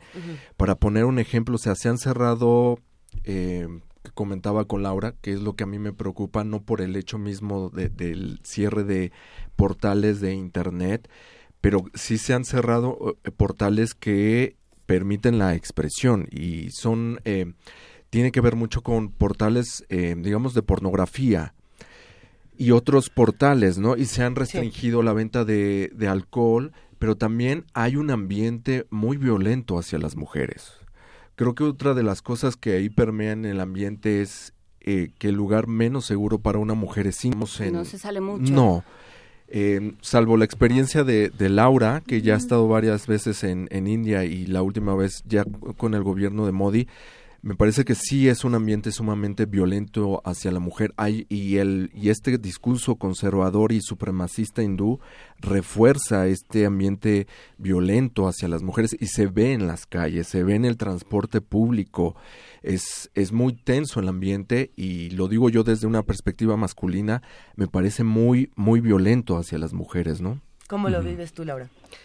Sí, em, bueno, me gustaría nada más regresar un poco. Eh, cualquier mejoría que las mujeres hayan experimentado no es gracias a Modi, es Sí. gracias a los movimientos en Sí. los que las mujeres mismas han participado, que han sido múltiples. Hay mujeres que se han organizado en torno a temas sobre medio ambiente, sobre em, la eliminación de la dote, sobre la eliminación de violencia doméstica, ¿no? Entonces son un sinnúmero de, de- de movimientos en los que ellas han participado. Ahora, lo que decía Mario, el, cuando hablamos de un supremacismo hindú, lo que queremos decir es que este partido y organizaciones políticas ven India a partir de lo hindú, no de lo indio. Recordemos que en India, en términos mayoritarios, sí, los hindúes pesan, pero que tenemos musulmanes, budistas, jainas, ateos, Cristianos. jainas, cristianos, ¿no? Tenemos muchas otras comunidades religiosas. Y Narendra Modi tiene además una este un- un- una carrera política muy negra, ¿no? Ya siendo gobernador en, en su estado, se cometió un programa, una persecución hacia musulmanes. Ahora se me van las cifras, no me acuerdo cuántos este, musulmanes mueren, cuántas mujeres musulmanas son violadas. Está en el libro por si les interesa. Es un capítulo de eh, que escribe nuestra colega Beatriz. Entonces, cuando Narendra Modi toma el poder, realmente lo que nosotros pensamos, lo que nosotros percibimos, no, no solamente nosotros, sino la gente que vive en India, es que mujeres y minorías eh, viven una situación en, las que, en la que son más proclives a ataques. ¿no? Están los discursos misóginos. Yo me acuerdo que cuando gobernador en su estado se le preguntó que cómo era posible que las mujeres tuvieran tales niveles de desnutrición. Y él lo que contestó fue, ah, lo que pasa es que están muy preocupadas por la dieta. Entonces, por eso no toman leche, ¿no? Para no engordar. Lo, cuando lo que él está tratando de, de minimizar es una serie de problemas sociales muy, muy graves. Eh, recientemente, la semana pasada, hubo un ataque a un estudiante africano en un centro comercial. Entonces, cuando hablamos de que las minorías étnicas, minorías religiosas, las mujeres se sienten, eh, bueno, sí son mucho más este, proclives a ataques, a eso nos referimos. ¿no? Y también para que la gente entienda, porque cuando hablamos del supremacismo hindú les parece algo que no corresponde a India, estamos hablando de grupos como el Frente Nacional de Francia, como Trump, como los grupos eh, como el Ku Klux Klan, estamos hablando de esos niveles y estamos hablando de las mismas pro- eh, propuestas políticas que se hacen en Dinamarca con los Sí. partidos ultranacionalistas en Suecia, etcétera. De esos niveles estamos hablando y Sí. de la misma intolerancia que se está viviendo en Europa, particularmente hacia los musulmanes, de lo mismo estamos hablando en India. Sí, Ah, hay- hablaban hay, hace- una, sí. bueno, es que hay una parte interesante de, de la introducción que hace Andrés Mol- Andrés Ríos Molina, donde dice eh, que hay una perspectiva romántica de lo no occidental, ¿no? De este todo lo occidental es racional, ¿no? En esta en esta perspectiva que por más que que Sí, sí. Said y muchos hayan salido Said y muchos hayan salido a decir que no, pero seguimos teniendo esta idea de lo oriental y lo occidental y entonces lo, Sí. lo oriental siempre es siempre hay alfombras voladoras y todos somos Sí. todos son felices porque porque creen que van a ir a un lugar mejor en algún momento tal, ¿no? Y, y no, en realidad, bueno, pues sí, también Occidente tiene al rey Arturo, ¿no? Que era lo que yo pensaba ayer. Bueno, pues sí, también Occidente tiene sus propias fantasías. Entonces, Claro. eh, pensar que todo India es, eh, es una, una serie de seres que viven en la felicidad y que todo es comer, beber y amar e irse a, Sí. inte- a integrar con, con el todo ¿no? Sí. y vivir en el nirvanita, pues es... No, mi- es misticismo en Occidente, como tú decías, ¿no? Este, si me interesara la poesía mística, pues no me necesito ir tan lejos. Claro. Podría quedarme acá y leer, ¿no? Sí. hay, hay muchos temas que podríamos seguir discutiendo eh, precisamente que estamos no todavía tenemos un par de minutitos más para, para seguir con esto Eh, se hablaba de, de cómo los medios de comunicación están viendo todos estos asuntos y qué tantas noticias llegan o no a- hasta nuestro país por ejemplo no Sí. Eh, por un lado era este asunto de que se, se- censuraban o no las páginas de pornografía Sí. pero también las de otros tipos de contenidos no Claro. yo eh, me he puesto a investigar precisamente qué tipos de noticias nosotros recibimos aquí de la India y, y una de ellas de India que me llamó mucho la atención es la que salió hace unos tres días de las minas de cal en Piduguraya que precisamente lo que dice es no solamente eh, hay un, un desprecio a las comunidades de mujeres, a las comunidades de adultos, demás, sino a los niños, ¿no? Y este es un, un tema que no se ha discutido lo suficiente y que no tiene una representatividad. ¿O la tiene? ¿Hay alguien que se esté encargando de estos asuntos desde la política, que esté cre- creando otro tipo de políticas públicas? Pues sí, ¿no? Eso es... Sí, sí, em, algo, sí, algo muy interesante en India, y de nuevo no es porque nada más es, eh, surge en India, es eh, la capacidad que tienen de organizarse para poder contrarrestar estas políticas. ¿no? Mm. Este es un ejemplo, pero también hay otros de movimientos de eh, eh, para... mm, em, digamos, para cerrar minas de explotación de, de carbón Sí. o para mm, la deforestación de las selvas o el mismo cuidado de elefantes, por ejemplo. Yo creo que esto, digamos, si se les estudia Em, nosotros no nos, no nos No nos enfocamos tanto a eso. eso. Sí mencionamos algunas cosas y algunos trabajos en este libro. Yo creo que es algo pendiente que tendríamos ahí. Sí. Aunque también es una beta para los estudiantes. Este libro también está pensado para, para estudiantes de licenciatura, de historia, de ciencia política, de antropología, de sociología. Es una beta muy importante, pero... em, Lecturas digamos- que invitan a otras lecturas. Claro, Qué exacto. Y, y lo que tú mencionas es eso, parte, parte de esa necesidad de que hay que organizarse para poder contrarrestar esas políticas. Y sí, a eso no se le da cobertura en México en particular. Y yo querría nada más, perdón, añadir, no son solo lecturas que invitan a otras lecturas, sino investigaciones que invitan Mm. a otras investigaciones. Cuando yo estudié historia en la facultad, hace muchísimos, muchísimos años, siempre me sorprendía que todos nuestros cursos, lectura, reflexiones estuvieran centrados en México. O sea, gente que se le ocurriera decir, bueno, yo voy a hacer historia de Perú, historia de Estados Unidos, historia de Gran Bretaña, es algo bastante inusual. Entonces, eh, no, no voy a hacer, no voy a prometer que en el siguiente libro ahora sí vamos a incluir estos temas. Este, no son nuestra especialidad, además, más bien nuestra idea sería que eh, pues invitar a gente que hace en México sociología, historia, Claro. antropología, RI, y que se acerquen, ¿no? Y muchas otras disciplinas que se acercan, ¿no? Son, son temas importantísimos, este, y que bueno, ojalá que esto genere interés para decir, bueno, ¿y por qué no me dedico yo a hacer sociología de India, no? Porque de no, estos movimientos, por claro, ejemplo. ¿no? Y que es un espacio que se descubrió prácticamente en el siglo XIX. Antes nadie hablaba de la India, ¿no? ¿O sí? O, Ah, o se o hablaba de acá. India en otros términos. O ¿no? acá, en todo caso, Sí, ¿no? o acá, sí. Pues muchas gracias por su presencia con nosotros. Pues un gusto. Gracias a y ustedes. pues que se lea mucho la India en México. Es un aparato bibliográfico importante para ir hacia otras latitudes de pensamiento. ¿Dónde lo podemos conseguir para todos los que están haciendo comunidad con nosotros? Eh, está disponible en la librería electrónica del Instituto de Investigaciones Históricas y Mm. físicamente también ahí. Creo que en la página, si mal no me acuerdo, se puede ya comprar. Eh, las dos versiones, la impresa y, Y la electrónica. electrónica, que lo internacionaliza de una manera Sí, y en librerías comerciales. Muchas gracias.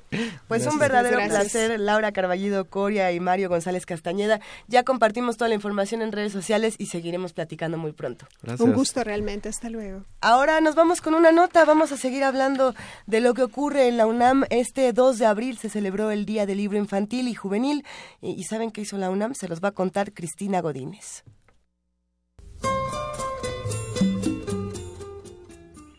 Hans Christian Andersen, inspirado en las leyendas que se transmitían por generaciones, escribió más de 150 cuentos infantiles. En 1967, a iniciativa de la Organización Internacional para el Libro Infantil y Juvenil, se tomó la fecha de su nacimiento para celebrar los libros enfocados a este sector de la población. Sobre la importancia de conmemorar la literatura para los niños, platicamos con la escritora y editora Elizabeth Cruz Madrid. La literatura infantil y juvenil es una muestra de que los países toman a los niños como seres importantes de la sociedad, que necesitan tener un lugar y que necesitan ser sujetos partícipes de las actividades. Hace mucho tiempo no se dedicaban cosas para niños, si uno revisa un poco la historia infantil en la sociedad, a veces, antes ni siquiera existían juguetes. Después de un tiempo se empezaron a crear juguetes y mucho después se empezó a pensar que los niños necesitaban una literatura especial para ellos. México la verdad es que tardó muchos años en ser parte de esta labor, que creo que habla de la madurez de un país, el considerar a los niños como seres inteligentes que pueden leer literatura y que además la literatura contemple temas importantes para ellos que los ayudan a comprender la sociedad y el mundo en el que viven. La también licenciada en Ciencias de la Comunicación por la comenta que el escribir propiamente literatura infantil y juvenil tiene pocos años. Desde hace 25 años más o menos se empezó a hacer literatura para niños por muy pocas editoriales. Ya después, con el boom que generó Harry Potter, que se lo debemos agradecer, eh, empezaron a ver las editoriales un interés comercial en la literatura para niños y empezaron a generar literatura para niños. En México ayudó eso y ayudó también los programas de bibliotecas de aula que generó la SEP, entonces también había un interés comercial en crear libros para niños, pero también hay muchas editoriales pequeñas que se han interesado en hacer literatura de calidad para los niños. México ha ido creciendo en ese aspecto. Creo que nos falta mucho camino por andar, pero creo que actualmente llevamos una ventaja al saber que los niños son un público importante como lectores y que también son importantes en el sentido de los temas que hablamos con ellos. En la literatura para niños se tocan temas importantes alejados de la cursilería, desde la voz infantil que necesita este sector para reconocerse y sentirse parte del mundo que se está narrando, expresó Cruz Madrid. Para Radio UNAM, Cristina Godínez.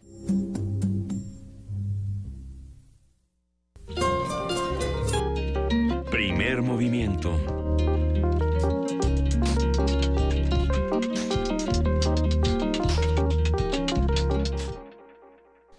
Son las 9 de la mañana con 56 minutos y no nos vamos, querido Miguel Ángel, sin antes decirle a todo el mundo quién se llevó boleto, quién, quién no se lo llevó, quién sí, cómo está este asunto.